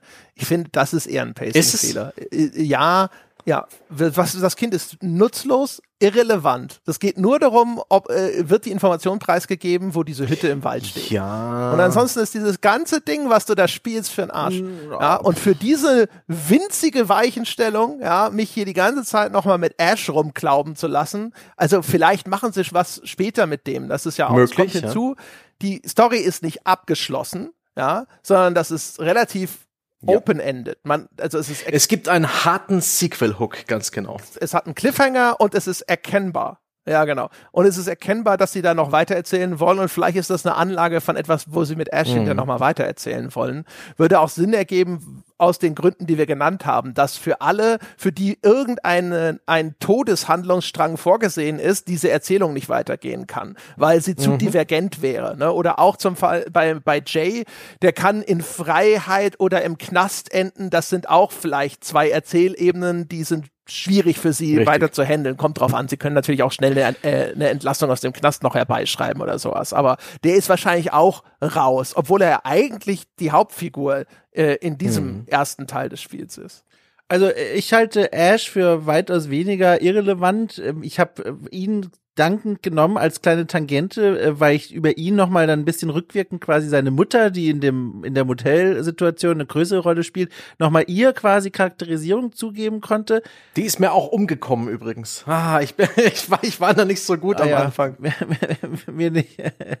äh, Ash ist auch derjenige, der dann eine Hütte entdeckt, die eine große mhm. Rolle spielt und dort äh, kommt da auch der, der Familienvater der Holz vorbei und auch dort lerne ich zumindest in meinem Spieldurchlauf etwas mehr über den Vater. Also Ash ist wie so ein Narrative Device, der mich nochmal auf so einer, auf so einem Umweg nochmal zu diesen Figuren führt und den rückwirkend nochmal eine Tiefe gibt. Ich habe das sehr genossen. Ja. Äh, ich habe den nicht als so unnötig wahrgenommen wie André. Ansonsten finde ich aber die Analyse super spannend, dieses, wo das Spiel an seine Problemgrenzen stößt, äh, dadurch, dass er es Vince rausnehmen musste. Ich sehe das Problem auch. Ich sehe es aber nicht als unvermeidlich an. Nur macht das Spiel eben den Fehler im zweiten Kapitel, sich auf äh, zum einen Jay und seine Ausreißergeschichte zu konzentrieren und zum anderen Zoe und ihre Aufarbeitung auf einem riesengroßen, wie ich finde, Denkfehler zu basieren, der mich völlig rausgeholt hat. Also man hätte das finde ich, noch aufgreifen können. Man hätte das retten können, aber so wie sie es gemacht haben, ist es genau das in das Problem reingelaufen, das André skizziert hat. Und der große Denkfehler, ich möchte das mal ganz kurz an dieser Stelle aussprechen, ist in meinen Augen, vielleicht liegt es auch daran, dass ich mit dem Gesundheitssystem Europas draufschaue, andererseits auch keine Ausrede, Warum geht Zoe nicht in Therapie? Das ist so ein ganz großes Ding, was ich mich die ganze Zeit gefragt habe. Diese Spielwelt tut so, als gäbe es die Institution der Therapie nicht. Was sie braucht, ist ganz klar einfach eine Therapie, eine Traumatherapie. Und klar, es gibt große Hürden, so eine Therapie anzutreten und so weiter und so fort. Aber das wird hier nicht mal als eine Möglichkeit äh, erwähnt. In meinem Spieldurchlauf. Oh, ich weiß, äh, hat das Spiel nicht irgendwie. Ist das denn eindeutig, eben. dass sie keine Therapie gemacht hat? Eindeutig. Weil sie hat ja Medikamente. Ja, aber die sind nicht verschreibungspflichtig in Amerika. Die kannst du einfach so kaufen. Sicher? Die, die, also ich, ich hab's, ich, ich hab das nicht so gelesen wie du. Also ganz kurz vielleicht noch zu Ende führen. Also erstens, die, also die Medikamente sind nicht verschreibungspflichtig. Ich habe das recherchiert. Und das Zweite ist, ähm, in meinem Spieldurchlauf, mhm. ne? ich habe jetzt natürlich nur meinen Storystrang, aber da fällt dieses Wort Therapie nicht ein einziges Mal. Sie sucht nach eigenen Werkzeugen, damit umzugehen. Das sind höchst ungesunde Werkzeuge. Einmal erzählt sie davon, dass sie Marathonläuferin war eine Zeit lang, weil sie quasi Wort, also fast schon wortwörtlich dem Problem weglaufen wollte, hat nicht geklappt. Stattdessen hat sie dann angefangen, Luft anzuhalten unter Wasser und sich quasi damit fast in die Ohnmacht gebracht jedes Mal, weil das der einzige Moment ist, das ist übrigens ein Bild, was aus dem Song rausgegriffen wird, aus dem Hauptmenü, der einzige Moment ist, wo sie von der Schwärze umgriffen wird, wo sie all das vergessen kann. Das sind ja Verdrängungsstrategien. Das sind alles Hinweise darauf, dass sie nie in der Therapie war und auch nicht darüber gesprochen wird. Und das ist halt, finde ich, das große Verfehlen, weil wenn sie Therapie machen würde, dann würde auch das zweite Kapitel in der Form gar nicht mehr funktionieren. Aber man kann das auch nicht einfach ignorieren, dass es die Möglichkeit gäbe. Und das halte ich für, für ein riesengroßes Problem und Fehler im Writing. Hm. Also ich weiß nicht, also erstens, also wie gesagt, ich weiß nicht, ob sie die Medikamente einfach so selber gekauft hat. Also man möchte meinen, sie hat trotzdem einen Arzt konsultiert. Es gibt zumindest keine gegenteilige Behauptung und auch die Therapien. Also es kann ja, ja auch eine gescheiterte Therapie sein. Es ist nicht so, dass eine Traumatherapie. Aber warum wird das nicht thematisiert? Das ist mein Problem. Immer zum Erfolg führt. Aber warum wird das nicht thematisiert? Das halte ich für ein großes Problem. Das wird einmal ausgeblendet als Thema. Ich kann es auch nicht ausschließen, dass es in einer anderen Option irgendwo mal am Rande angedeutet wird, weil es ja wirklich sehr viele Details gibt in diesem Spiel, auch insbesondere die, die auf Buch 3 hindeuten, die man mhm. in einem Spieldurchgang gar nicht alle sehen kann, weil die halt so hier und da Aber versteckt das, sind am ja. Wegesrand. Also aber es ist halt ja, so ein zentraler Konflikt. Und andererseits ist Zoe für mich dann halt einfach Opfer der Autoren wie so jeder andere Hauptdarsteller in ja. so einer konstruierten Geschichte. Naja, und vor allem. Ist so. Ja, Moment mal, aber ich meine, ich meine, also jeden Tag treffen bestimmt tausende von Leuten die Entscheidung, nicht ja. in Therapie zu gehen, die vielleicht besser in Therapie gegangen wären. Ja. Wie, also das finde ich jetzt nicht problematisch erstmal. Also für die Glaubwürdigkeit der Geschichte und der Figur halte ich das für Echt? problematisch. Das, du findest es problematisch, wenn sich eine Figur nicht äh, entscheidet, nicht in Therapie zu gehen? Dass das nicht mal. Was, warum ist das denn unglaubwürdig? Wir sind ja, also bei einer, bei einer jungen Frau, Frau im Jahr, wann, wann spielt das? Keine Ahnung. 2012. Mhm. Weder sie noch ihr Umfeld, egal ob gleichaltrige oder ältere, kommen auf die Idee, ihr. Du wissen du das Wissen. Von dieser Möglichkeit zu erzählen. Naja, ich kann natürlich jetzt, ja, Entschuldigung, aber ich kann natürlich jetzt nur von dem ausgehen, was mir das Spiel zeigt und erzählt, aber das hier, das nirgendwo mal zentral angelegt ist, ist einfach ein Glaubwürdigkeitsproblem. Ich nehme das dem Spiel nicht ab. Das ist einfach. Ich finde das seltsam, dass du konkret irgendwie noch eine, eine, eine kleine Nebensatz brauchst, äh, um das zu glauben, dass, dass äh, um da Abschluss zu finden weil das so naheliegend ist. Und das wird aber nicht gemacht, weil sie damit die eigene Geschichte sabotieren mhm. würde. Zoe kann nur mit Trauma funktionieren in dieser Geschichte, was per se übrigens auch wieder was Problematisches ist, finde ich. Aber dass das diese Lösung für sie niemals auch nur angebracht wird. Man kann ja sagen, sie will nicht. Das ist ja völlig okay. Aber dadurch, dass es. Das hättest du gebraucht ausgesprochen. Das kannst du nicht einfach dazu find, denken oder annehmen. Es wird halt so getan, als gäbe es die Institution Therapie nicht. Und das ist was, was die Glaubwürdigkeit des Spiels hm. beschädigt. Und das ist was, das passt hm. nicht. Übrigens, äh, erstaunlich extreme ja. äh, Wertung ja. des Ganzen. Ja. Also ich verstehe, was du sagst, aber äh, also vor allem, wenn ich überlege, welche anderen Dinge du, welche anderen Lücken du schon mit deiner Fantasie geschlossen hast. Ja, aber dann ist das ja, ja eigentlich nur der Schritt bei der U-Bahn und du wolltest, dass jemand the Gap ruft. Na eben nicht, weil das zweite Kapitel wird ja getragen von ihrem Trauma. Das ist ja das zentrale Thema. Und dann ist ja für mich zumindest klar, dass das zumindest mal als Möglichkeit im Raum stehen muss. Wie geht man denn mit der Idee um, dass die Figur sich auch therapieren lassen könnte? Kann mir niemand erzählen, dass keiner da auf die Idee kommt, mal ihr davon zu erzählen. Oder sie selbst. Das ist halt, was ich nicht begreife. Und, und das hat mich total rausgeholt. Aber Dom, du hast noch was anderes erwähnt. Ich hm. weiß nicht, ob das jetzt schon im Vorgespräch war oder ähm, in der Aufnahme. Und zwar, dass du die ähm, Inhaltswarnung, die Trigger Warnings gut fandest. Es gab ein Kapitel, ich weiß gar nicht mehr welches, da ging's, ähm, da gab es eine kleine Warnung am Anfang. Und ja, die Spoiler-Trigger-Warnung. Spoiler-Trigger-Warnung? Ja, ja die, es kommt eine Triggerwarnung, die dir schon im Voraus verrät, dass jemand Selbstmord begehen wird. Richtig, da ging es um praktisch äh, um, um Selbstmordszenen. Und du konntest es auch überspringen in dem Moment mit einem positiven Ende. Mhm. Ich weiß gar nicht, wie dieses Überspringen aussah. Das hätte ich mir eigentlich mal anschauen sollen. Ob es dann zusammengefasst wird, die Story, ich nehme mal an. Aber wahrscheinlich, also bei mir ist es so, also der Vater von Jay, mhm. der äh, will sich ja. ja erhängen. Und bei mir ist es so, ich konnte den dann retten, indem ich den rechtzeitig mhm. runterschneide und dann überlebt er das. Ich vermute, dass es dahin springt, weil ich glaube, es gibt immer, es, es endet immer im Richtig. Selbstmord. Der Versuch ist immer, und der kann scheitern. sich nur im ja. Gelingen oder nicht. Ja. Ich fand aber, und, ja, da hätte man noch andere, also ich war so überrascht, dass es ausgerechnet in dem Kapitel eine Triggerwarnung gibt und weil auch sonst wird ja sehr viel emotionales Leid und sehr viel Traumata werden dargestellt, dass sie da die Grenze ziehen. Naja, es gibt ja eine Inhaltswarnung. Also zu Spielbeginn, es gibt zwei Inhaltswarnungen. Die konkrete, die wir gerade mhm. angesprochen haben, die ich übrigens für sehr sinnvoll halte, weil das Spiel, sieht man, angelegt wurde auch von einem Streamer, Streamerin vor Twitch-Publikum gespielt zu werden. Es gibt ähm, äh, Optionen, die man einstellen kann, dass zum Beispiel ein Chat, der dann mitspielt oder mitschaut, mhm. der dann Entscheidungen mittreffen kann. Und da halte ich es für sehr sinnvoll, so eine Szene so anzudeuten. Äh, man kann. Ah, ich verstehe. Ja, ja. Man kann über Inhaltswarnung, wie gesagt, streiten. Es gibt auch mittlerweile genug Leute vom Fach, die sagen, so sinnvoll sind die eigentlich gar nicht. Ich kann nur von meinem persönlichen Konsum aussprechen und ich bin immer dankbar, wenn ich die Möglichkeit bekomme, selbst zu entscheiden, ob ich die Szenen sehen will oder nicht. Äh, und hier neben dieser konkreten Szene gibt's ja auch die Inhaltswarnung, die ich als für eine gelungene halte, weil sie konkret wird. Wenn du das Spiel zum ersten Mal startest oder jedes Mal, wenn du es startest, dann steht hier äh, wortwörtlich, ich habe es mir abgeschrieben, As Dusk Falls enthält spielbare Szenarien, die grobe Gewalt, Familienkonflikte, Konflikte, psychische Gesundheit, Selbstmord und andere ernste Themen darstellen. Die Inhalte sind nicht jugendfrei, Spiele nach eigenem Ermessen. Und ich halte die Warnung für deswegen für gut, weil sie konkret Themen benennt, die man für sich einordnen kann. Im Gänsehautformat, gemeinsam mit Nils, unserem Horrorspielformat, haben wir oft genug Inhaltswarnungen, die lauten, dieses Spiel ist schlimm, bitte nicht spielen. Mhm. Wo man merkt, die Inhaltswarnung wird genutzt als Effekthascherei, um halt so ein bisschen zu tun, so, oh, das wird jetzt hier richtig schlimm. Das bringt Betroffenen gar nichts. Aber hier habe ich zumindest ein paar konkrete Themen und ich finde es für sehr klug und verantwortungsvoll, diese Warnung da voranzusetzen. Ja. Ich war dafür dankbar. Das Spiel ist auch sonst eigentlich ganz zugänglich. Ähm, man braucht ja. nicht wirklich viel, eine Maus reicht aus, man kann einen Controller nehmen, man kann das Handy nehmen, davon berate ich persönlich ab. Ich habe es tatsächlich mal probiert, mit dem Handy zu spielen und ich bin ein bisschen enttäuscht enttäuscht, dass man zum Beispiel bei Multiple-Choice-Fragen nicht diese Multiple-Choice-Fragen auf dem Handy angezeigt bekommt, um sie anzutippen. Das Handy dient lediglich als eine Art Touchpad, um damit einen Cursor auf dem Bildschirm zu bedienen, mit reichlich Latenz und ähm, so, dass ich dann auch einige Quicktime-Events äh, versemmelt habe. Hab dann aber irgendwann entdeckt, dass es bei den Zugänglichkeitsoptionen auch eine Möglichkeit gibt, den Quicktime-Timer extrem hochzustellen, so dass du eigentlich praktisch nicht mehr versagen kannst. Eine Option, die ich für dahin angeschaltet hatte.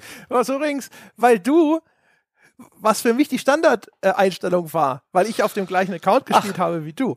Und ich habe die ganze Zeit gedacht, diese Quicktime-Events, das ist ja lächerlich, meine Güte, wie viel Zeit wollt ihr mir denn ah. geben? Es kann doch nicht euer Ernst sein, bis ich dann gemerkt habe, so, ah, oh, okay, ich, ich glaube, das war nicht das Standard-Setting. Ich vermute, ich habe hier das Erbe von Herrn Stange angetreten. Yep, yep, yep, meine Seditative Aber genommen aber wirklich cool. Äh, die Accessibility-Option, Text-to-Speech-Optionen gibt's, die Zeit für QTEs, wie gesagt, Farbanpassung natürlich. Was man da alles einstellen kann, fand ich sehr gut. Das hat mir gut gefallen. Ja, und es ist auch wirklich ein Spiel, das, äh, das will, dass du es nicht unbedingt allein spielst, das will, dass du noch jemanden dazu holst, dass man sich streitet, welche Entscheidung man trifft, dass man kollektiv praktisch ähm, auch mit mehreren Controllern, ich glaube bis zu acht Leute können das Spiel gleichzeitig an einem PC oder an einer Xbox spielen und da ihren Senf dazugeben, eben mit der App. Da gibt's so einen Zugangscode, das erinnert so ein bisschen an das an das Jackbox Party Pack, an, an, an, an diese Anlagen. Und das ist schon, und auch wie es Dom beschrieben hat, das äh, gibt einen Streaming und einen Broadcast-Modus. Das ist auch eigentlich, finde ich, ein Spiel,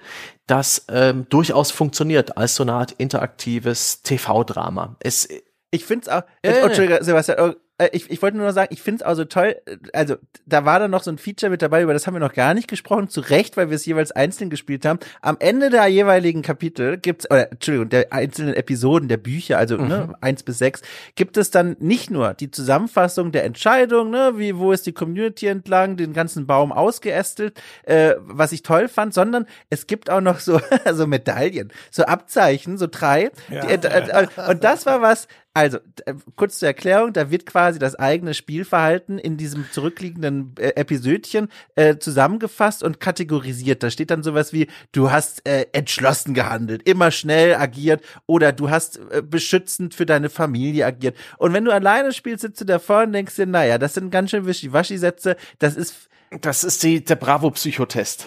Nee, ja, pass auf, das ist halt kein Mehrwert für mich jetzt alleine. Nachts um zwei sitze ich da vor Vince Geschichte und fiebere mit. Wofür das halt toll ist und als sowas finde ich, muss man es dann auch anerkennen, weil ich sehe mich da, äh, wenn du mit Freunden auf der Couch sitzt, schon der zweite Wein ist drin, man spielt dieses Spiel und dann steht da, du handelst aggressiv. Und dann lachen natürlich alle und sagen, oh, guck mal, was da steht. Dafür ist das, glaube ich, gemacht und das finde ich ganz putzig.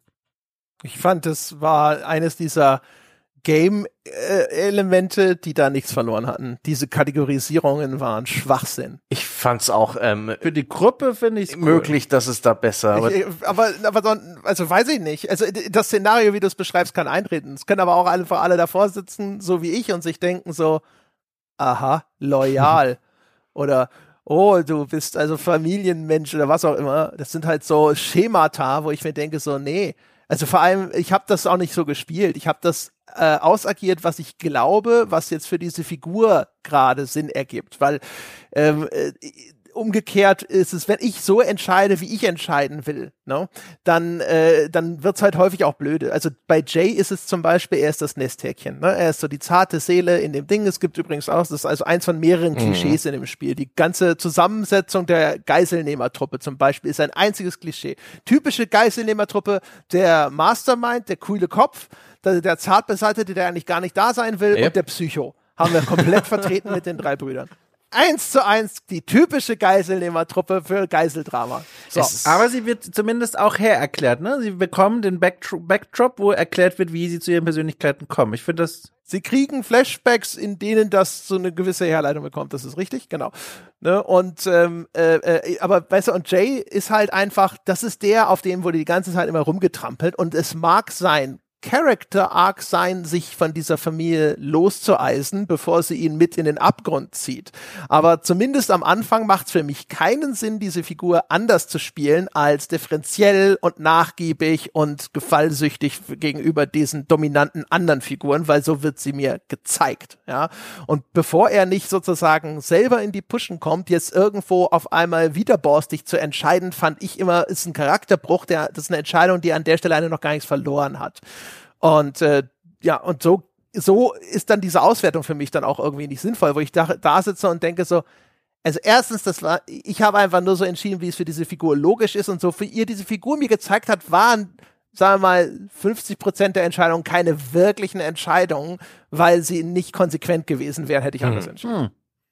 Ich habe das als ich gespielt, quasi. Also ich habe mich da versucht reinzuversetzen in die Figuren zu tun, was würde ich denn jetzt machen an ihrer Stelle? Ich kann ein Stück weit. Da hat es dann geklappt. Ich kann ein Stück weit Andres Perspektive verstehen. Äh, das muss irgendwie kohärent sein. Es hat mir manchmal auch diebische Freude bereitet, praktisch mit den, mit seinem Charakter zu brechen, mit Jays Charakter und auch den Erwartungen, die seine Familie an ihn hatte. Das waren immer witzige kleine Szenen, auch wenn die manchmal ein bisschen konsequenzlos waren. Das ist eigentlich ganz gut. Zum Beispiel die Szene, wo sie dann eben Person X im, im Wald am Boden liegen haben und du triffst einige harte ethische Entscheidungen. Fantastisch. So gut. Auch wenn das jetzt. Du musst nicht mehr zurück, du kannst spoilern, Sebastian. Ähm, ja, das, das, äh, da, da hat halt, äh, da gibt's ein, eine, eine Leiche, die es zu vergraben gilt, die der sich aber als gar nicht so richtig tot entpuppt. Und da, ähm, da stehst du da als Jay. Und dein Vater sagt dir, mach ihn weg. Und du denkst, holy shit so gut. Das sind einfach, das ist so wirklich, das ist so ein bisschen äh, Pulp Fiction, das ist so ein bisschen völlig over the top, das, äh, das ist äh, völlig an den Haaren herbeigezogen, übertrieben dramatisch und das ist für mich auch einfach geil. Weil es das ist übrigens eine der coolen Entscheidungssituationen, finde ich, weil da ist es tatsächlich auf einmal der Zwiespalt. Erstens ist es der gewalttätige, saufende überdominante ja. Vater, der das von ihm verlangt. Und das heißt also, du hast, auf du hast den Druck von dieser Figur, die, der mhm. Jay sonst eigentlich immer nachgeben würde, und aber eine Handlung, die seinem Charakter mhm. komplett widerspricht. Und das fand ich total interessant, wo ich wirklich überlegt habe, so, okay, das ja. beides funktioniert für mich, ne? Dass der, dass er, wenn der Vater es befiehlt, dass er alles mhm. tut, sogar den Typen mit einem Spaten zu ermorden oder umgekehrt, er ist dazu charakterlich gar nicht fähig. Das heißt, selbst wenn es der Vater verlangt, er kann das nicht tun, rein psychologisch. Ne? Mhm. Ne? Dazu ist er nicht in der Lage. Und das war zum Beispiel mhm. super. Es sind nicht leider nicht alle Entscheidungen so gut, aber das war super. Ja, das war super. Und ich glaube, das ist eine Entscheidung, die könnte ein Erwachen in Buch 3 haben. Weil die wird nicht so wirklich großartig aufgelöst. Die, die passiert und dann passiert, ja. dann geht es weiter und irgendwie fehlt da die Abrechnung für diese Entscheidung noch. Und sie ist wichtig genug es gibt ja eh echt viele lose Enden. Ne? Ja, das ist eigentlich, eigentlich ganz gut. Das Spiel führt, führt genügend Dinge zu Ende, um irgendwie einen guten Abschluss zu bringen. Lässt hat einen netten Sequel-Hook, hat einen netten Cliffhanger und hat genügend Andeutungen, insbesondere wenn es um eben eine Person X geht, die höchstwahrscheinlich im Buch 3 die Hauptrolle spielt, in den Rückblenden zumindest. Das will ich jetzt auch nicht unbedingt spoilern. Ähm, das ist ganz nett arrangiert. Warum? Hör auf! Okay. Spoiler. Nee, also, ich nicht begriffen. Ich, äh, ja, also es geht um den Großvater. Es geht um den, wie hieß er nochmal? Ich habe den Namen nicht aufgegeben. Jim. Jim. Jim. Der Großvater, der, Jim, der so ein bisschen kleinlaut wird, als sie ausgerechnet in diesem Wüstenkaff Halt machen, der höchstwahrscheinlich Jays Vater ist, der jede Menge Dreck am Stecken hat, der am Ende von Buch 2 umgebracht wird von einer mysteriösen Person, wo, die wir vielleicht schon mal gespielt haben, wer weiß. Und das, das ist einfach eine wunderbare Konstruktion. Du, du kriegst als Spieler genügend mit, äh, dass, dass, dass Jim so ein bisschen ein Verbrecher war, dass er, ähm, dass er die Holz kennt, zumindest die Mutter ähm, dass auch andere Leute ihn da erkannt haben, dass er Dreck am Stecken hat, dass er in diesem Ort nicht erkannt werden will, der am Ende des Spiels umgebracht wird. Und da muss man auch teilweise bei YouTube ein bisschen gucken, äh, da gibt's schöne Videos, die alle Szenen sammeln, wo man ein bisschen was über Jim erfährt, aber man, man ja, es wird früh angelegt. Wirklich gut. Das ist echt angenehm. Wenn du da in dieses Diner oder in das Motel mhm. das erste Mal mhm. reinkommst, ist schon jemand da, der ihn zu erkennen glaubt und sowas. Das vergisst du dann über die Zeit, weil das dann keine Rolle mehr spielt, weil es alles nur Setup ist für etwas, was in einem ja. späteren Teil, der noch nicht erschienen ist, irgendwann ja. mal vorkommen wird. Aber es ist angenehm zu sehen, dass das tatsächlich etwas ist, was von vornherein schon angelegt ja. ist. Und so kann man eigentlich schon wirklich spekulieren, dass Buch 3 wahrscheinlich in der, in der Zeit spielt, also wahrscheinlich in den 70ern, 80ern, wo Jim damals da irgendwie in diesem Ort war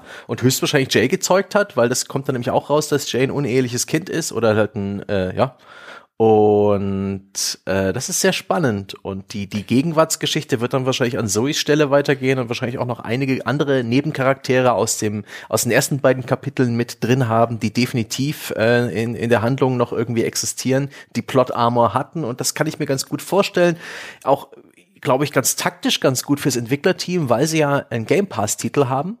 Ähm, das Spiel ist erschienen mhm. auf PC und Xbox und äh, auf beiden Plattformen kann man es sich eben im Game Pass runterladen. Wer will, kann es natürlich auch kaufen. Für 29,99 Euro auf Steam kann man das runterladen. Ich finde das auch ein fairer Preis. Für sechs Stunden äh, Unterhaltung, wenn man das auf irgendwie Kinofilm oder TV-Serie runterbricht, geht das schon noch irgendwie aus. Und äh, mit einem eventuellen Book 3 können sie dann eben alle Game Pass-Kunden nochmal irgendwie mit einem 10 Euro DLC an Bord holen, den ich auch bereit wäre auszugeben. Ähm, ist ganz nett angelegt und ich muss auch sagen, das Ding ist das perfekte Game Pass Spiel. Das ist äh, super kuratiert, es ist perfekt für so ein Abo geeignet, das, das fügt dem Game Pass irgendwie Mehrwert hinzu. Das senkt auch die Schwelle für so einen Abonnenten da mal reinzuspielen und ich glaube, viele Leute können echt Spaß damit haben, weil es eben niedrige Einstiegshürden hat, was Steuerung angeht, was praktisch das, äh, was du eigentlich als Spieler tun musst. Du musst eigentlich bloß dieser Story folgen und sie entwickelt schnell genug, genügend Drama, Tempo und die Stakes are high and the pressure is even higher. Who knows what will happen next? Das ist fantastisch. Wird Zoe von Therapie erfahren? Wird Vielleicht in Buch 3. ja? Vielleicht kriegst du in Buch 3 nicht vor ja? Buch 4 eine sehr schlecht gepaste Therapy-Rückblicksszene. Ja. Äh, oh, ja. ja. mit so Rorschach-Tests. Ja, genau. So. Aber, aber wir müssen, wir müssen gucken. Einen Punkt und dann ja. Pause und dann den nächsten, weil also ich fand äh, die die die die oder aufgelösten Fäden. Ich fand es insgesamt noch ein bisschen unbefriedigend, ehrlich gesagt. Ah. Da war mir viel zu viel, was hängen geblieben ist. Du hast den Cliffhanger mit dem Opa, äh, du hast das äh, Jay ein uneheliches Kind ist, das adoptierte Kind mhm. von der Schwester seiner Mutter oder sowas, das wird ziemlich aus dem Hut gezaubert auf einmal und dann bleibt das für den Rest des ganzen Dings eigentlich ohne Relevanz, weil mhm. es ein Setup ist, für was das später kommt, aber das das in Merk wirkt super reingestopft an der Stelle. Das ganze, die ganze Geschichte mit der Mafia und dem schwarzen Buch, da gibt's ja auch, ne, also der Vater der Holt-Familie hat Spielschulden bei irgendwelchen mafiösen Typen, das ist der eine mhm. Typ, den er dann umbringt und verscharren wird. Das sind, das sind Leute. Der Sheriff sagt von seinem schwarzen Büchlein auch, die Kohle, die da auf irgendeinem Konto in, weiß der Himmel, wo äh, die ja, Dominikanische Republik liegt oder so, Genau, das ist gar nicht meins, das gehört irgendwelchen schlimmen Typen. Und man denkt sofort, sind das die gleichen schlimmen Typen, mhm. ne, mit denen der Vater von Jay zu tun hatte. Es ist nochmal andere schlimme Typen. Es gibt auch noch schlimme Typen, die den Opa umbringen. Also man möchte vermuten, dass das alles irgendwie zusammenläuft und so. Das bleibt aber alles komplett unaufgelöst. Und das fand ich schon, das fand ich ein bisschen hart. Das schwarze Buch fand ich ah. auch, das habe ich dem Spiel übel genommen, dass es da an der Stelle so wenig Konsequenzen hat. Das ist dieser MacGuffin gewesen, um die sich diese ganze verkorkste Geistelsituation gedreht hat, die deswegen nicht ausging wie eine normale Geiselsituation, weil der Sheriff eben befangen war. Und wo es diese bescheuerte Konstruktion gab, ja, dass Vince plötzlich sein Inside Man ist mit diesem wunderbaren 90er Jahre Plot Device des Pagers. Das habe ich sowohl gehasst als auch geliebt. so bescheuert und also, also das Setup ja. ist aber geil, finde ich, ne? Es ist eine Geiselnahme. Der Sheriff draußen hat selber Dreck am Stecken, das FBI rückt an und der Sheriff muss unbedingt ja. diese Geiselnahme irgendwie auflösen, um an sein schwarzes Buch zu kommen, bevor das FBI anrückt. Also ne, und das Büchlein darf niemandem anderen in die Hände fallen und er ist bereit, alles zu tun dafür. Das ja, ist ein cooles ja. Setup. Also es geht schon, aber dafür, dass wirklich das so essentiell ist und dass sich so viel in dieser Handlung um diesen Verbleib des schwarzen Buches gedreht hat, dann hast du zwei Alternativen, ähm, zwei Enden kannst du freischalten. Ja, der Sheriff hat's wieder und hä? und du weißt nicht mehr als als, als Spieler oder die ähm, äh, eine andere Partei kriegt das in die Finger und wird reich und verbringt den Lebensabend Fragezeichen äh, in der Karibik. Hm.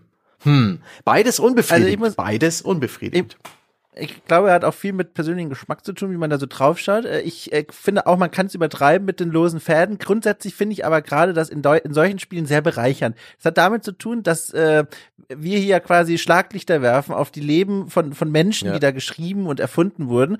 Ich musste mich jetzt schon sehr äh, kämpfen, dass ich den Nachsatz noch hinbekomme, weil für mich sind das wirklich sehr glaubwürdige Figuren in viel, vieler Stelle.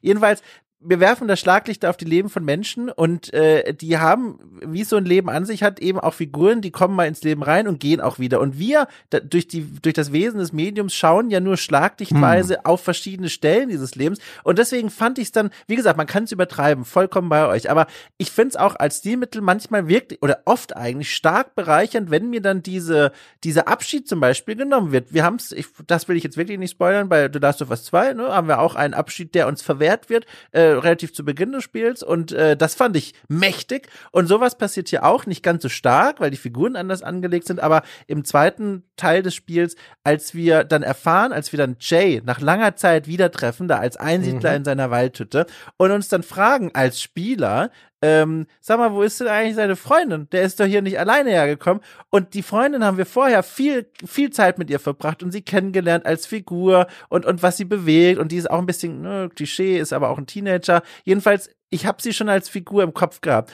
Und dann sagt uns Jay, ja, der wurde das Leben hier halt irgendwann einfach zu langweilig, dann ist sie gegangen. Und das sind halt Geschichten, die schreibt das Leben und wir waren einfach nicht da, als es passiert ist. Und ich finde das auf eine Weise natürlich unbefriedigend. Ich will wissen, ich will das sehen alles. Äh, ich glaube nicht an Jesus, bevor ich es nicht gesehen habe quasi. Aber andererseits ist es eben wieder was, was die Glaubwürdigkeit bereichert, weil ich mir denke, ja gut, dann zeigt mir das halt nicht, sondern es ist halt einfach, ich war nicht da, als es passiert ist. Ich muss, ich habe nur die Geschichte. Und es ist ein Game Design Kniff, um eben auch die Möglichkeit im Spiel drin zu halten, dass er seine Freunde nicht mit auf seine Flucht nimmt, was eben auch eine Spielmöglichkeit ist. Und deswegen musst Richtig, du halt irgendwie ja, eine genau. Möglichkeit finden, das dass er alleine in seiner Hütte ist und vielleicht von seiner Freundin spricht. Ja, tell, don't show, äh, damit das einfach im Budget bleibt. Ja, und vor allem auch da wieder. Und deswegen sage ich, ich, es ist, glaube ich, zum Nachteil, dass hier schon wieder Fortsetzungen ja. gedacht werden. Ne? Ja. Wenn ja. sie Jay in den nächsten Teil mitnehmen wollen, weil seine Geschichte hier offensichtlich noch nicht ganz abgeschlossen ist, darf er aber nicht mal eine Freundin haben und mal nicht, weil dann müssten wir die yep. mal mitnehmen und mal nicht. Mhm. Und das muss, deswegen muss der Faden dieser Freundin abgeschlossen sein. Und das ist halt aber etwas, ich finde das schon, das Spiel ist in, in, da für mich zu blueballig.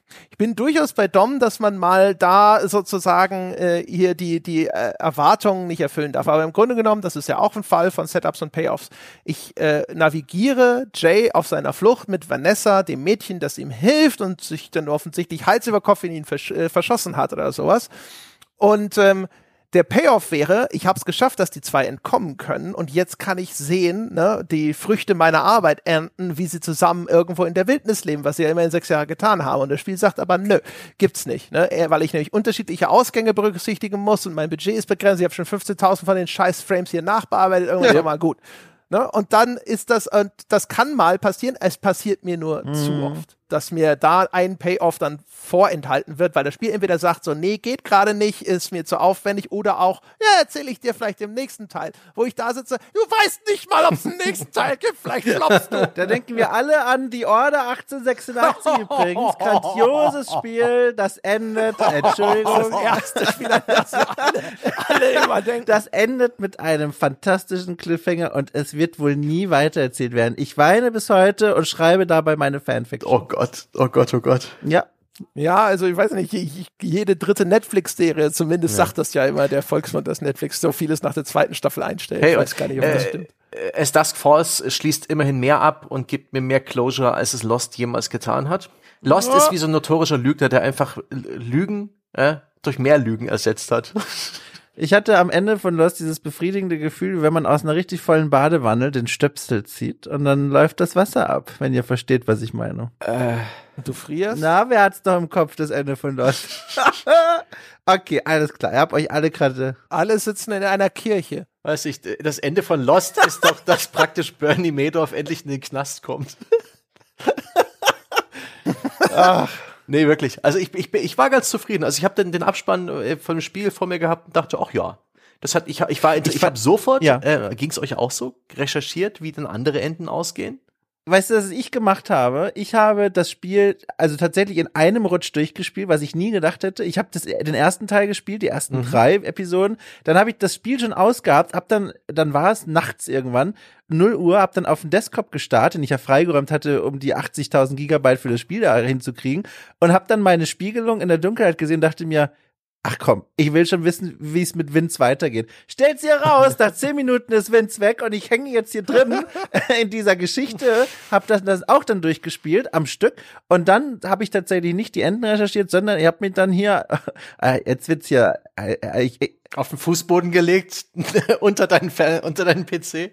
Ohne Scheiß, ich habe mich, so jetzt erzähle ich Sebastian, bevor ich dir das als Witz vorwerfe, erzähle ich selber. Ich habe mich dann auf den auf den Boden gesetzt vor mein Bett und habe nochmal den Hauptmenü-Song angehört, Hole in the Middle von Emily Jen White.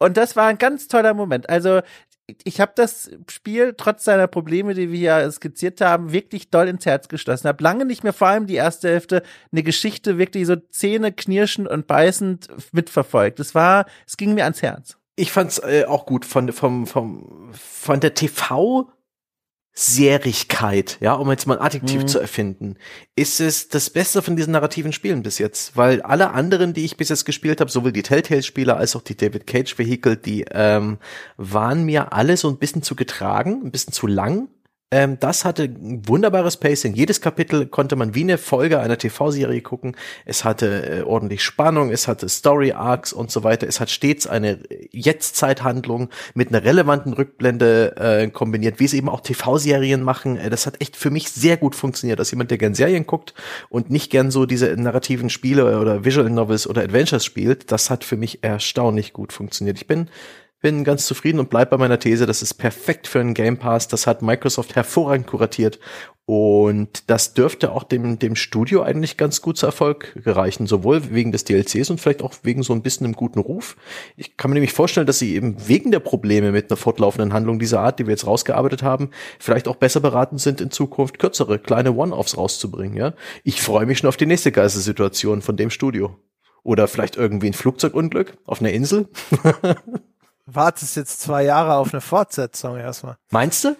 Äh, weiß ich nicht, bin gespannt, äh, wie, wie, wie viel schnell sie den nächsten Pfeil da. Wenn sie schlau sind, haben sie das alles schon im Kasten und sind bloß am Polischen. Ja, aber wir, wir wissen, dass diese Studios, die das machen, die Telltales und so dieser Welt sind in dieser Hinsicht nie, in Anführungsstrichen schlau, sondern ja, wir denken daran, dass Kentucky Road Zero wie viele Jahre das gebraucht hat von Kapitel 1 bis 5. Äh, Wolf Among Us äh, ja, oder also Telltale war ja nun wirklich die, die ja. am besten geölte Maschinerie, was diese Art Spiele anging, ja. jemals. Ne? Und trotzdem äh, liegen zwischen den Veröffentlichungen von Staffeln von Walking Dead oder sowas nicht irgendwie mhm. zwei Monate in aller Regel. Und das Ding ist halt, ne, also das hat jetzt nichts mit damit zu tun, dass die alle doof sind, sondern es liegt daran, dass das Ding jetzt wahrscheinlich raus musste, damit mal yep. wieder Kohle reinkommt, weil hier das ein kleines Studio ist, das jetzt seit schon, weiß ich nicht, vier Jahren oder so an diesem Ding rumschraubt, so. Und, aber das bedeutet, wahrscheinlich ist jetzt hier erstmal auch alles drin, was sie haben. Sie haben natürlich eine Basis und so weiter und so fort. Der nächste Teil wird ein bisschen schneller gehen, aber ich glaube nicht, dass der halt jetzt in sechs Monaten oder sowas schon am Start ist. Das wäre überraschend. Dann weiß ich nicht. Oder er hat einen geringeren Umfang, könnte natürlich auch sein. Wird mhm. man sehen müssen. Was du sonst gesagt hast, also, dass es, dass es klug ist, das erstmal in Game Pass zu packen mit diesem mhm. Sequel-Hook, ja. Den Sequel-Hook, wie gesagt, ich weiß halt nicht. Also für mich, ehrlich gesagt, war das eine Fehlentscheidung. Es wäre für mich das bessere Spiel dabei rausgekommen, wenn sie gesagt hätten, gekapselt, abgeschlossen dann können wir nämlich hier eben, müssen wir nicht Stimmt. ständig berücksichtigen, ja, ja also in einer möglichen Fortsetzung und so weiter. Ein, ein mögliches Buch 3 hat mehr Design-Herausforderungen als jeder andere Teil dieses Spiels. Und das wird eine, eine Gratwanderung, ja. dass sie das irgendwie hinbekommen. Ja, es wirkt sich vor allem auf diesen Teil ja. aus. Das ist ja. ein Punkt. Ne? Man merkt an diesem Teil schon, dass Dinge passieren, wie eben zum Beispiel die Geschichte von, äh, von Jay erzählt wird oder ich, warum ich Vince da, komplett verschwindet. Ja, ich habe da aber nicht das Gefühl irgendwie, dass ich da, dass irgendwie den, den, dem, was ich bis jetzt gespielt habe, eklatant was fehlt, dass hier wirklich klaffende Lücken herrschen, wo ich, wo ich merke, oh nein, ah, Kompromiss äh, der, der, der, der, des Sequels wegen. Ich bin aus dem Spiel eigentlich so rausgegangen und habe dem erstmal alles abgenommen und geglaubt, was es narrativ gemacht hat. Von euch will ich übrigens wissen, Wer hat überlebt? Wer ist gestorben? Habt, habt ihr den Perfect Run hinbekommen und wie habt ihr es ausgehen lassen? Also, es, der einzige, ja, der bei mir gestorben ist, ist Dale. Dale? Ja. Ach krass. Ja. Bei mir ist bei mir ist auch Dale gestorben, also für alle da draußen, das ist so der Hitzköpfige unter den Geiseln, den man aus ja, es ist der Psychobruder. Der der stirbt ja definitiv, ne? Ja, ich wollte das jetzt nicht so äh, der der von diesem also, Sniper erschossen wird. Nee, eben nicht. Der wird bei nee, mir später erschossen. Es gibt eine Szene, also jetzt ganz kurz für die Leute da draußen so mitkommen. Also, Dale, wie gesagt, äh, ist der Hitzkopf unter den Holds, mhm. der immer so ein bisschen, da weißt du nie so, Gott, wann geht dieses Sprengfach, äh, Sprengfass hoch und wie oft. Ähm, da gibt's mehrere Szenen, wo er ganz äh, an der Grenze des Lebenden wandelt. Eine Szene, die gerade Sebastian beschrieben hat, das ist ganz spannend eigentlich, da verlässt man mal als Vince äh, das Motel und geht raus, ähm, um eine Geiselübergabe mit dem Sheriff zu machen. Und dann stellt sie raus, ach du liebe Zeit, Hinterhalt! Äh, ein Scharfschütze auf einem Wasserturm, na klar, wir sind in Amerika, liegt da rum und zielt mit seinem roten Leuchtstift auf die mhm. Stirn von Dale. Und dann hat man die Möglichkeit, Dale zu warnen oder zu sagen, nee, komm, halt den Kopf für mich hin. Wortwörtlich, Entschuldigung. Naja, und ich habe eben aus Gründen äh, der klugen Planung äh, verschont und quasi ihn gewarnt. Dann hat er überlebt. Später gibt's aber eine Szene in der Schießerei, als das Motel hm. gestürmt wird, äh, in der er ins Kreuzfeuer gerät und dort wird er von mir nieder, äh, nicht von mir, aber ich habe gerade noch mal geschaut, ähm, Dales Tod ist unausweichlich. Ja. Den hättet ihr nicht verhindern können. Ja, gut, aber Genau, also an der Stelle dann, aber wann er halt stirbt, ne? mhm. ne? Genau. Äh, so, der ist bei mir auch verstorben. Wichtigstes überhaupt, Vince hat's überlebt bei mir. Das war, das, darum ging's mir eigentlich in dem ganzen Spiel. Vince überlebt, ähm, auch tatsächlich dann wegen eines absichtlich misslungenen QTE-Events, äh, wo ich dann ihn hab äh, entkommen lassen, als er eigentlich schon bei den Holds bei Geiselnahme Teil 2 schon wieder in einem Auto jetzt diesmal auf der Rückbank saß. Und der Vater hat sich umgebracht von der Holt-Familie bei mir. Und sonst, glaube ich, sind wir alle klimpflich davongekommen sonst. Okay. André? Also für Vince musst du doch das Quicktime-Event nicht vermasseln. Du kannst einfach direkt entscheiden, nee. ihn laufen zu lassen. Ich habe aber, genau, und jetzt kommt's, Achtung, ich war ja tief drin. Wir müssen uns vorstellen, Hamburg, äh, Schlafzimmer nachts um eins, wo hier mein Schreibtisch mhm. steht. Ich war ja in Character, weil die, es geht hier um den Konflikt zwischen Jay. Hattest dein weißes T-Shirt an, ja? Na, jetzt, äh, nackt. Pass auf, es geht um den Konflikt, einfach um Intensität zu steigern. Äh, es geht um den Konflikt zwischen Jay und Vince. Und, und Vince sagt dir, hey Jay, während die da alle weg sind, lass mich doch aus dem Auto und dann hau ich ab. Aber Jay sagt bei mir, nee, kann ich nicht. Ich bin ja noch Teil dieser mhm. Familie. Äh, ich kann das, kann die nicht laufen lassen. Und dann greift Vince nach der Gelegenheit, dich zu überwältigen. Und dann gibt's ein Quicktime-Event, wo du ihn quasi, wo, wo du Vince wieder in Gefangenschaft nehmen kannst. Und ich hab's absichtlich als Jay misslungen, misslungen lassen, damit Vince abhauen kann. Nice. Mm, nice. Clever. Richtig geil. Subtil. Richtig geil. Ähm, aber das war ja nicht vorhersehbar, dass das passiert. Nee, überhaupt also, nicht. Wolltest du ihn eigentlich in Gefangenschaft halten? Ey, du, ich habe auch ich habe auch geschrien, aber ich dachte mir, Jay und dann hast du dich auf einmal wieder umentschieden. Ganz genau. Es war, ich, also ich habe geschwitzt. Es war richtig geil. Du hast Glück gehabt, Dom. Du hast Glück gehabt. Ja. Ich, ich, mir war nicht klar, dass die Entscheid dass die Tatsache, ob das Auto äh, aufgesperrt ist, worum ja Vince bittet, hier mach wenigstens die Türsperre auf und ich, ich, ich hau ab oder eben nicht. Und bei mir ist es halt so gekommen, dass es nicht geklappt hat. Ich habe da irgendwie als Vince versucht, ihn dazu überreden, ist es mir nicht gelungen und ähm, dadurch stirbt eben Vince in dem darauffolgenden Autounfall. Oh, krass, ey. Und ähm, da ich habe ich hab die ganze Zeit gedacht, dass dieser Tod unausweichlich ist, bis ich dann irgendwann mal. Das nee. fand ich sehr geil, dass man diesem, dass man diesem Spiel ein Stück weit äh, schon durchaus abnehmen kann. Äh, natürlich, wenn man später drüber nachdenkt und so ein bisschen die Analyse anstellt, wie sie andere getan hat, dass gewisse Charaktere einfach zwangsläufig nicht mehr auftauchen, weil sie eben sterben können oder nicht. Aber ähm, und die die Hotelbesitzerin ist bei mir, die Motelbesitzerin ist bei mir auch um oh, die Ecke krass. gekommen. Die Frau kann sterben von Wins. Ähm, es gibt schon ordentlich Personal, mhm. äh, das über die Ecke, äh, die Klippe springen kann. Du kannst praktisch ähm, auch dafür verantwortlich sein, dass Jay hingerichtet wird. Das ist echt abgefahren. Und das finde ich ein schönes Spektrum. Und das hat mir sehr viel Spaß gemacht, nachträglich bei YouTube zu gucken, äh, an wie viele Möglichkeiten und Permutationen die Entwickler dann doch gedacht haben. Zum Beispiel, dass man auch äh, in diesen Nationalpark fliehen kann, ohne seine Freundin an der Seite. Und wie, wie dann da nochmal ein kurzer Konflikt mit dem Gesetz äh, inszeniert wird, der ganz anders funktioniert. Das ist echt fein. Also ganz kurz noch, Entschuldigung, mhm. Sebastian, bevor du auch noch mal deine Auswahl da, ich möchte noch eine Szene kurz hervorheben. Ich fand das so spannend, als dieses Motel dann gestürmt wird und da alles brennt und man steht als Vince da im Innenhof dieses Motel, dieser Motellanlage, wo dieser Pool ist und dann kommt der Taylor, äh, der der mhm. älteste mhm. der Holt-Brüder und dann kommt es zum Kampf mit ihm in diesem Pool. Das war so spannend, weil das war so eine Situation, du wusstest, hier liegt der Tod schon in der Luft und er guckt nur noch zu, wo er dann zugreifen wird. Das war so spannend. Vince mit seinem, ne, wir haben ja schon beschrieben, der ist jetzt nicht der sportlichste.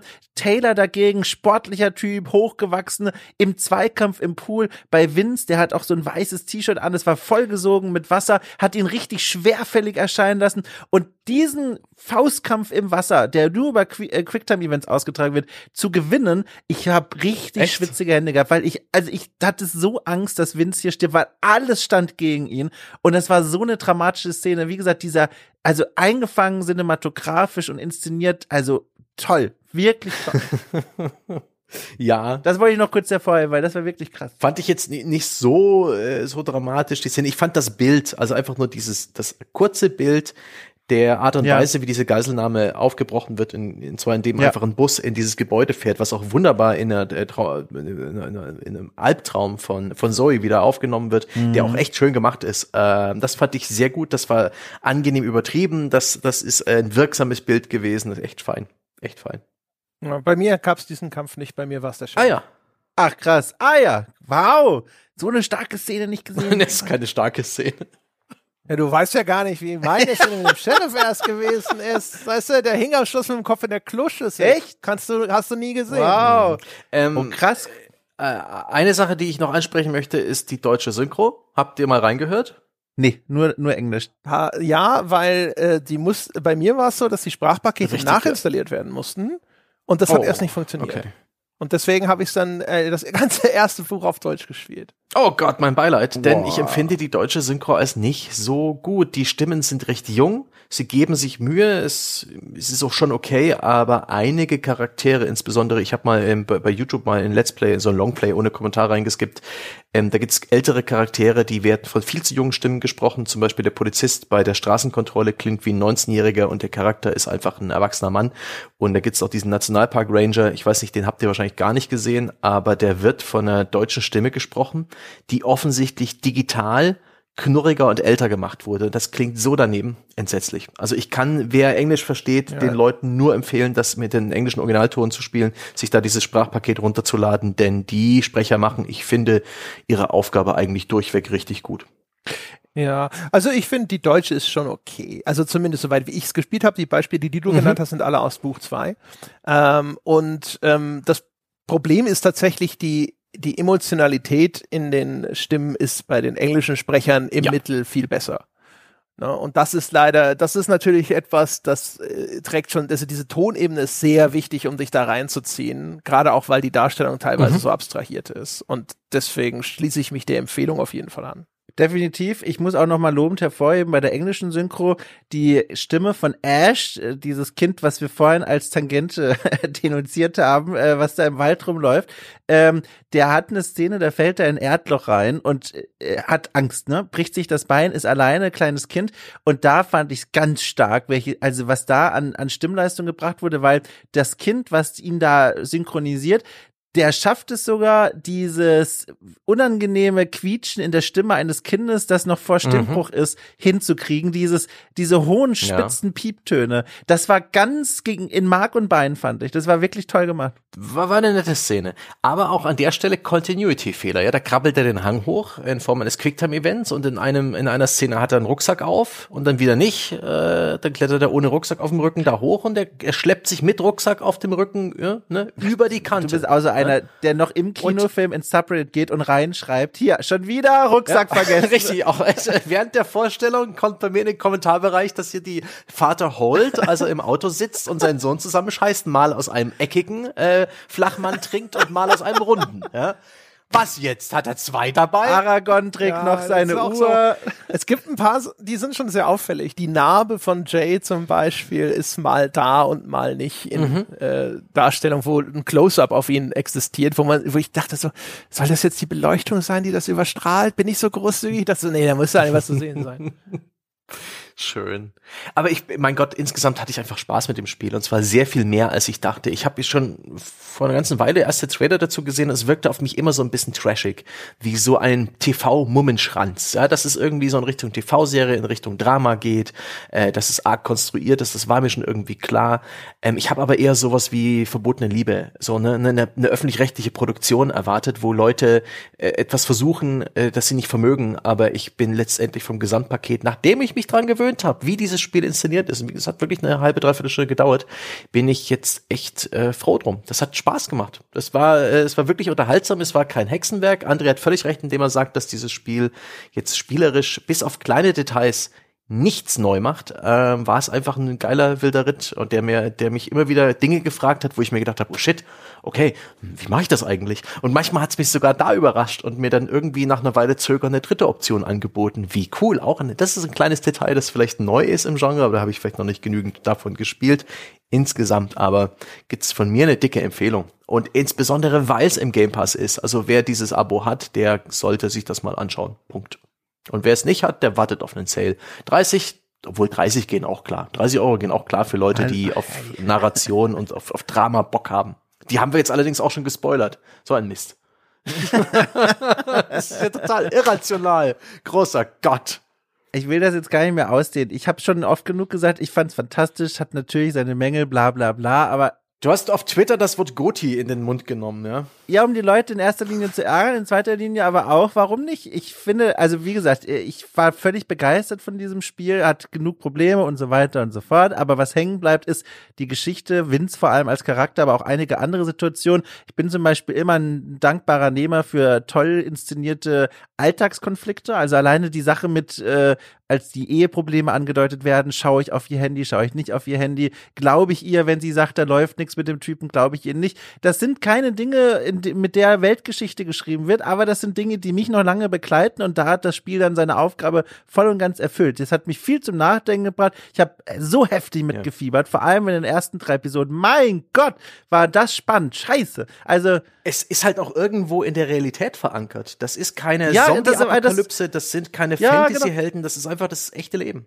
Na, also wie gesagt, der gut mhm. Geiselnahme ist natürlich dann schon wieder krass, aber äh, was du sagst, vollkommen richtig, war das, was ich vor eineinhalb Stunden mal gesagt habe, warum der erste Teil des Spiels für mich so stark ist, die, vor allem diese Familiendinge, mhm. das sind so Konflikte, die sind schon greifbar irgendwie, aber dann halt später, naja, jedenfalls von mir absolute Kaufempfehlung, äh, gerne Vollpreis 30 Euro, ich finde das völlig angemessen ähm, und übrigens, aber das führt uns woanders hin, aber nur mal so als, als Nebenschauplatz kurz aufgemacht und gleich wieder geschlossen. Ich habe tatsächlich bei mir festgestellt, wenn ich Game Pass benutze, habe ich ein schlechtes Gewissen. Bin kein guter Game Pass-Nutzer. Ich kaufe mir die Spiele einzeln für den vollen Preis. Privilegierte Sache, weil ich es mir halt leisten kann, aber weil ich es eben auch kann, mache ich es. Ich könnte so ein Spiel nicht mit gutem Gewissen im Game Pass kaufen. Einfach, einfach als Ausgleich im Game Pass runterladen und dann starten und 20 Stunden laufen lassen, damit die Telemetrie nach oben tickt. Sehr gut. Andere Währung. Andere Einfach Währung, toll. Ja. ja. Siehst du, dadurch, dass Sebastian und ich uns den gleichen Game Pass teilen, halt es doppelte Zeit auf Ja, sehr gut. Ich ja? hab's gekauft. Win-win. Nein, aber also ich bin verhaltener. Ähm, ich finde, was es hat Aspekte, die es echt stark macht. Also das, was Dom gesagt hat, würde ich auch unterschreiben. Es thematisiert Dinge oder es schöpft Dramaturgie aus etwas, das in Spielen sonst eigentlich gar nicht vorkommt, nämlich sowas wie ein Ehekonflikt, ne? Ein Ehemann, der eine verfängliche SMS entdeckt und glaubt, seine Frau könnte ein Verhältnis haben und du musst jetzt entscheiden, ob du das ansprichst oder ob du Vertrauen haben willst und so weiter und so fort. Das sind Sachen, die sieht man eigentlich als dramaturgisches Element in Computerspielen so gut wie gar nicht. Deswegen macht es das erstmal schon mal interessant. Äh, das erste Buch hat einen sehr gut aufgebaute Dramaturgie, finde ich. Auch wenn zum Beispiel der Ablauf der Geiselnahme ist dann doch sehr generisch. Da sind keine wahnsinnig klugen Ideen drin, die, ne, wie das sich hinterher ausagiert, wie das sich abspielt. Es gibt sogar dann eine Szene, wo der Sheriff dann einfach so einen Bus da reinrammt, wo es dann ein bisschen mhm. over the top wird, was dann diesem doch recht bodenständigen Spiel dann auf einmal gar nicht mal so gut zu Gesicht steht, finde ich zumindest. Ich, das wirkte so unpassend, dass dann auf einmal so ein Michael Bay-Moment da reingeplatzt ist. Super sind die Charakterzeichnungen. Also auch zum Beispiel die ganze Holt-Familie, auch mit den Rückblenden, mit dem gewalttätigen Vater, der ist auch gut gespielt und oh, der ja. ist gut besetzt und so weiter und so fort. Also das fand ich alles zum Beispiel super ausgeführt, dass einem diese Charaktere näher gebracht werden. Und dann aber halt auch die dramatische Struktur von dem Gesamtding, wo dann dieses Buch 2, deswegen auch der Name, ich weiß, aber wo es auf einmal irgendwie komplett nochmal neu ansetzt, obwohl es nominell eigentlich relativ bündig diese Geschichte weitererzählt, die sehr lose Framing-Device mit Zoe, die gibt mir irgendwie bislang noch gar nichts, die scheint ein reines Setup auch wieder für eine eventuelle Fortsetzung zu sein, die vielen losen Enden, das Charaktere wie Vince und Michelle notwendigerweise einfach komplett rausgeschrieben werden, bis auf so Miniszenen, wo Zoe mit denen telefoniert, finde ich auch ein bisschen unbefriedigend. Und das sind alles so, deswegen hänge ich so in der Mitte. Also ich glaube, wer Lust hat auf eine, sagen wir mal, Visual Novel mit wenig Lesen. Oh. ja. Ja, aber was, wo ist denn der Unterschied zu einer Visual Novel? Ich weiß, wie du Visual Novel als Wort benutzt. Und zwar eher abwertend, habe ich das Gefühl. Es, und ich finde aber eine Visual Novel ja, ist was das, völlig anderes. Nee, eine Visual nicht. Novel ist, besteht aus Standbildern, wirklich Standbildern. Charakter links. Wie dieses Spiel auch? Ein nein, nein. Ein Charakter links, ein Charakter Doch, rechts. Dieses Spiel, hier wird inszeniert mit ja, Kameraarbeit. Das hat Kamerafahrten, es hat das Tempo. Kostet, das ist Arbeit. Und Visual Novel es ist eine Kamera, die aber über Stills fährt. Das ist halt eine super gemachte Visual Novel. Nein, das ist keine Visual Novel. Aber das ist nee, eine, eine TV-Serie in Form von einem Storyboard. Das ist Visual Novel Deluxe. Äh, du liest nicht, du erlebst und Du, du kommst von der rechten Seite, ich komme von der linken Seite. Wahrscheinlich liegt es irgendwo so grob in der Mitte und wir sagen halt, es liegt mehr links, es liegt mehr rechts. Aber nein, es liegt bei mir. Es liegt bei mir. Es ist ein tolles Spiel es hat für mich mehr die Anmutung von, oder es gibt den Interactive Comic Begriff, wie wäre es damit? Da gab es doch dieses Metal Gear Solid Ding auf der Vita zum Beispiel. Wie hieß es? Ich weiß es nicht mehr. Oh ja. Mm, mm, ich, aber da gab es diese Interactive Comics, dann nennen wir es von mir aus so. Nein. Es ist auf jeden Fall mehr im Bereich Comic und Visual Novel als Film für mich. Das finde ich, aber es ist immer noch. Das ist mein Fazit, Tom. ja, mein Fazit. Ja, du warst dran. Ja, es ist wie vor Gericht. Ja, bei meinem Schlussplädoyer hat die, die Anklage Pause. Ja, mein was Gott, soll denn ja. das? Gut, alles klar. Also, gut. Meiner Meinung nach Danke. fällt es in den Bereich. So, das so, hat mir gefehlt. Und, ähm, gut, alles klar. Ich dachte, es wäre implizit nee. bei einem Fazit, aber Entschuldigung, das muss dann nochmal offensichtlich festgehalten werden fürs Protokoll. Stenograf kommt nicht hinterher. Gut. Ja, also ich sag mal, ne, wer, wer darauf Bock hat und weiß, worauf er sich einlässt, das Ding macht schon coole Dinge. Ja, aber es ist äh, eine, eine Empfehlung mit Einschränkungen. Hatte auch Momente, wo ich gedacht habe, so, na, fällt's jetzt in die Falle, wo es mir echt zu öde wird und äh, sowas, aber das hat's dann doch tatsächlich nie getan. Ich habe es dann doch ganz gerne fertig gespielt. Ja, ich würde sagen, auf dieser High Note enden wir. Äh, also, es war eine fantastische, also ich sagte das einfach mal aus meinen Augen, war es eine fantastische Besprechung von einem spannenden, besprechenswerten Spiel, so Kompromissformulierung, damit jetzt nicht direkt wieder losgeht. Äh, As Dusk Falls, wie gesagt, ist erschienen, kann man kaufen, wenn man möchte, oder abonnieren im Game Pass und so weiter und so fort. Ich hoffe, euch da draußen hat das auch gefallen, dieses Triumvirat der unterschiedlichen Meinungen. Jetzt, jetzt, kann ich es ja sagen. Hatte die ganze Zeit in der Hose eine Weinflasche, von der ich genuckelt habe, während ich nicht gesprochen habe.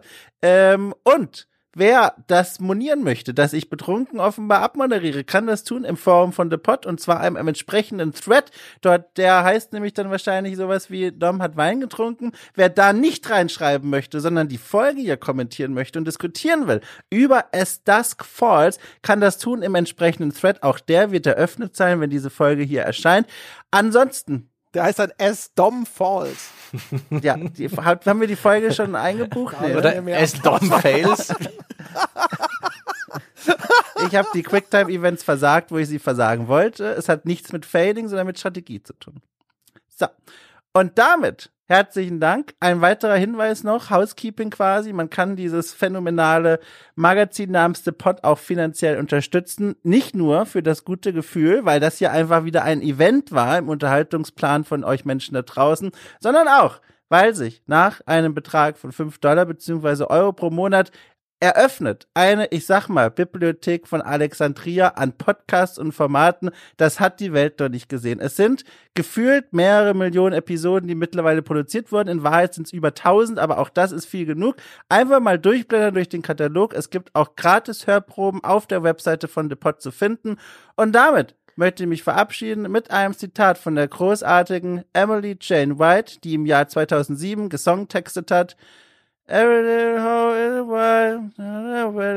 Auf Wiederhören. Tschüss.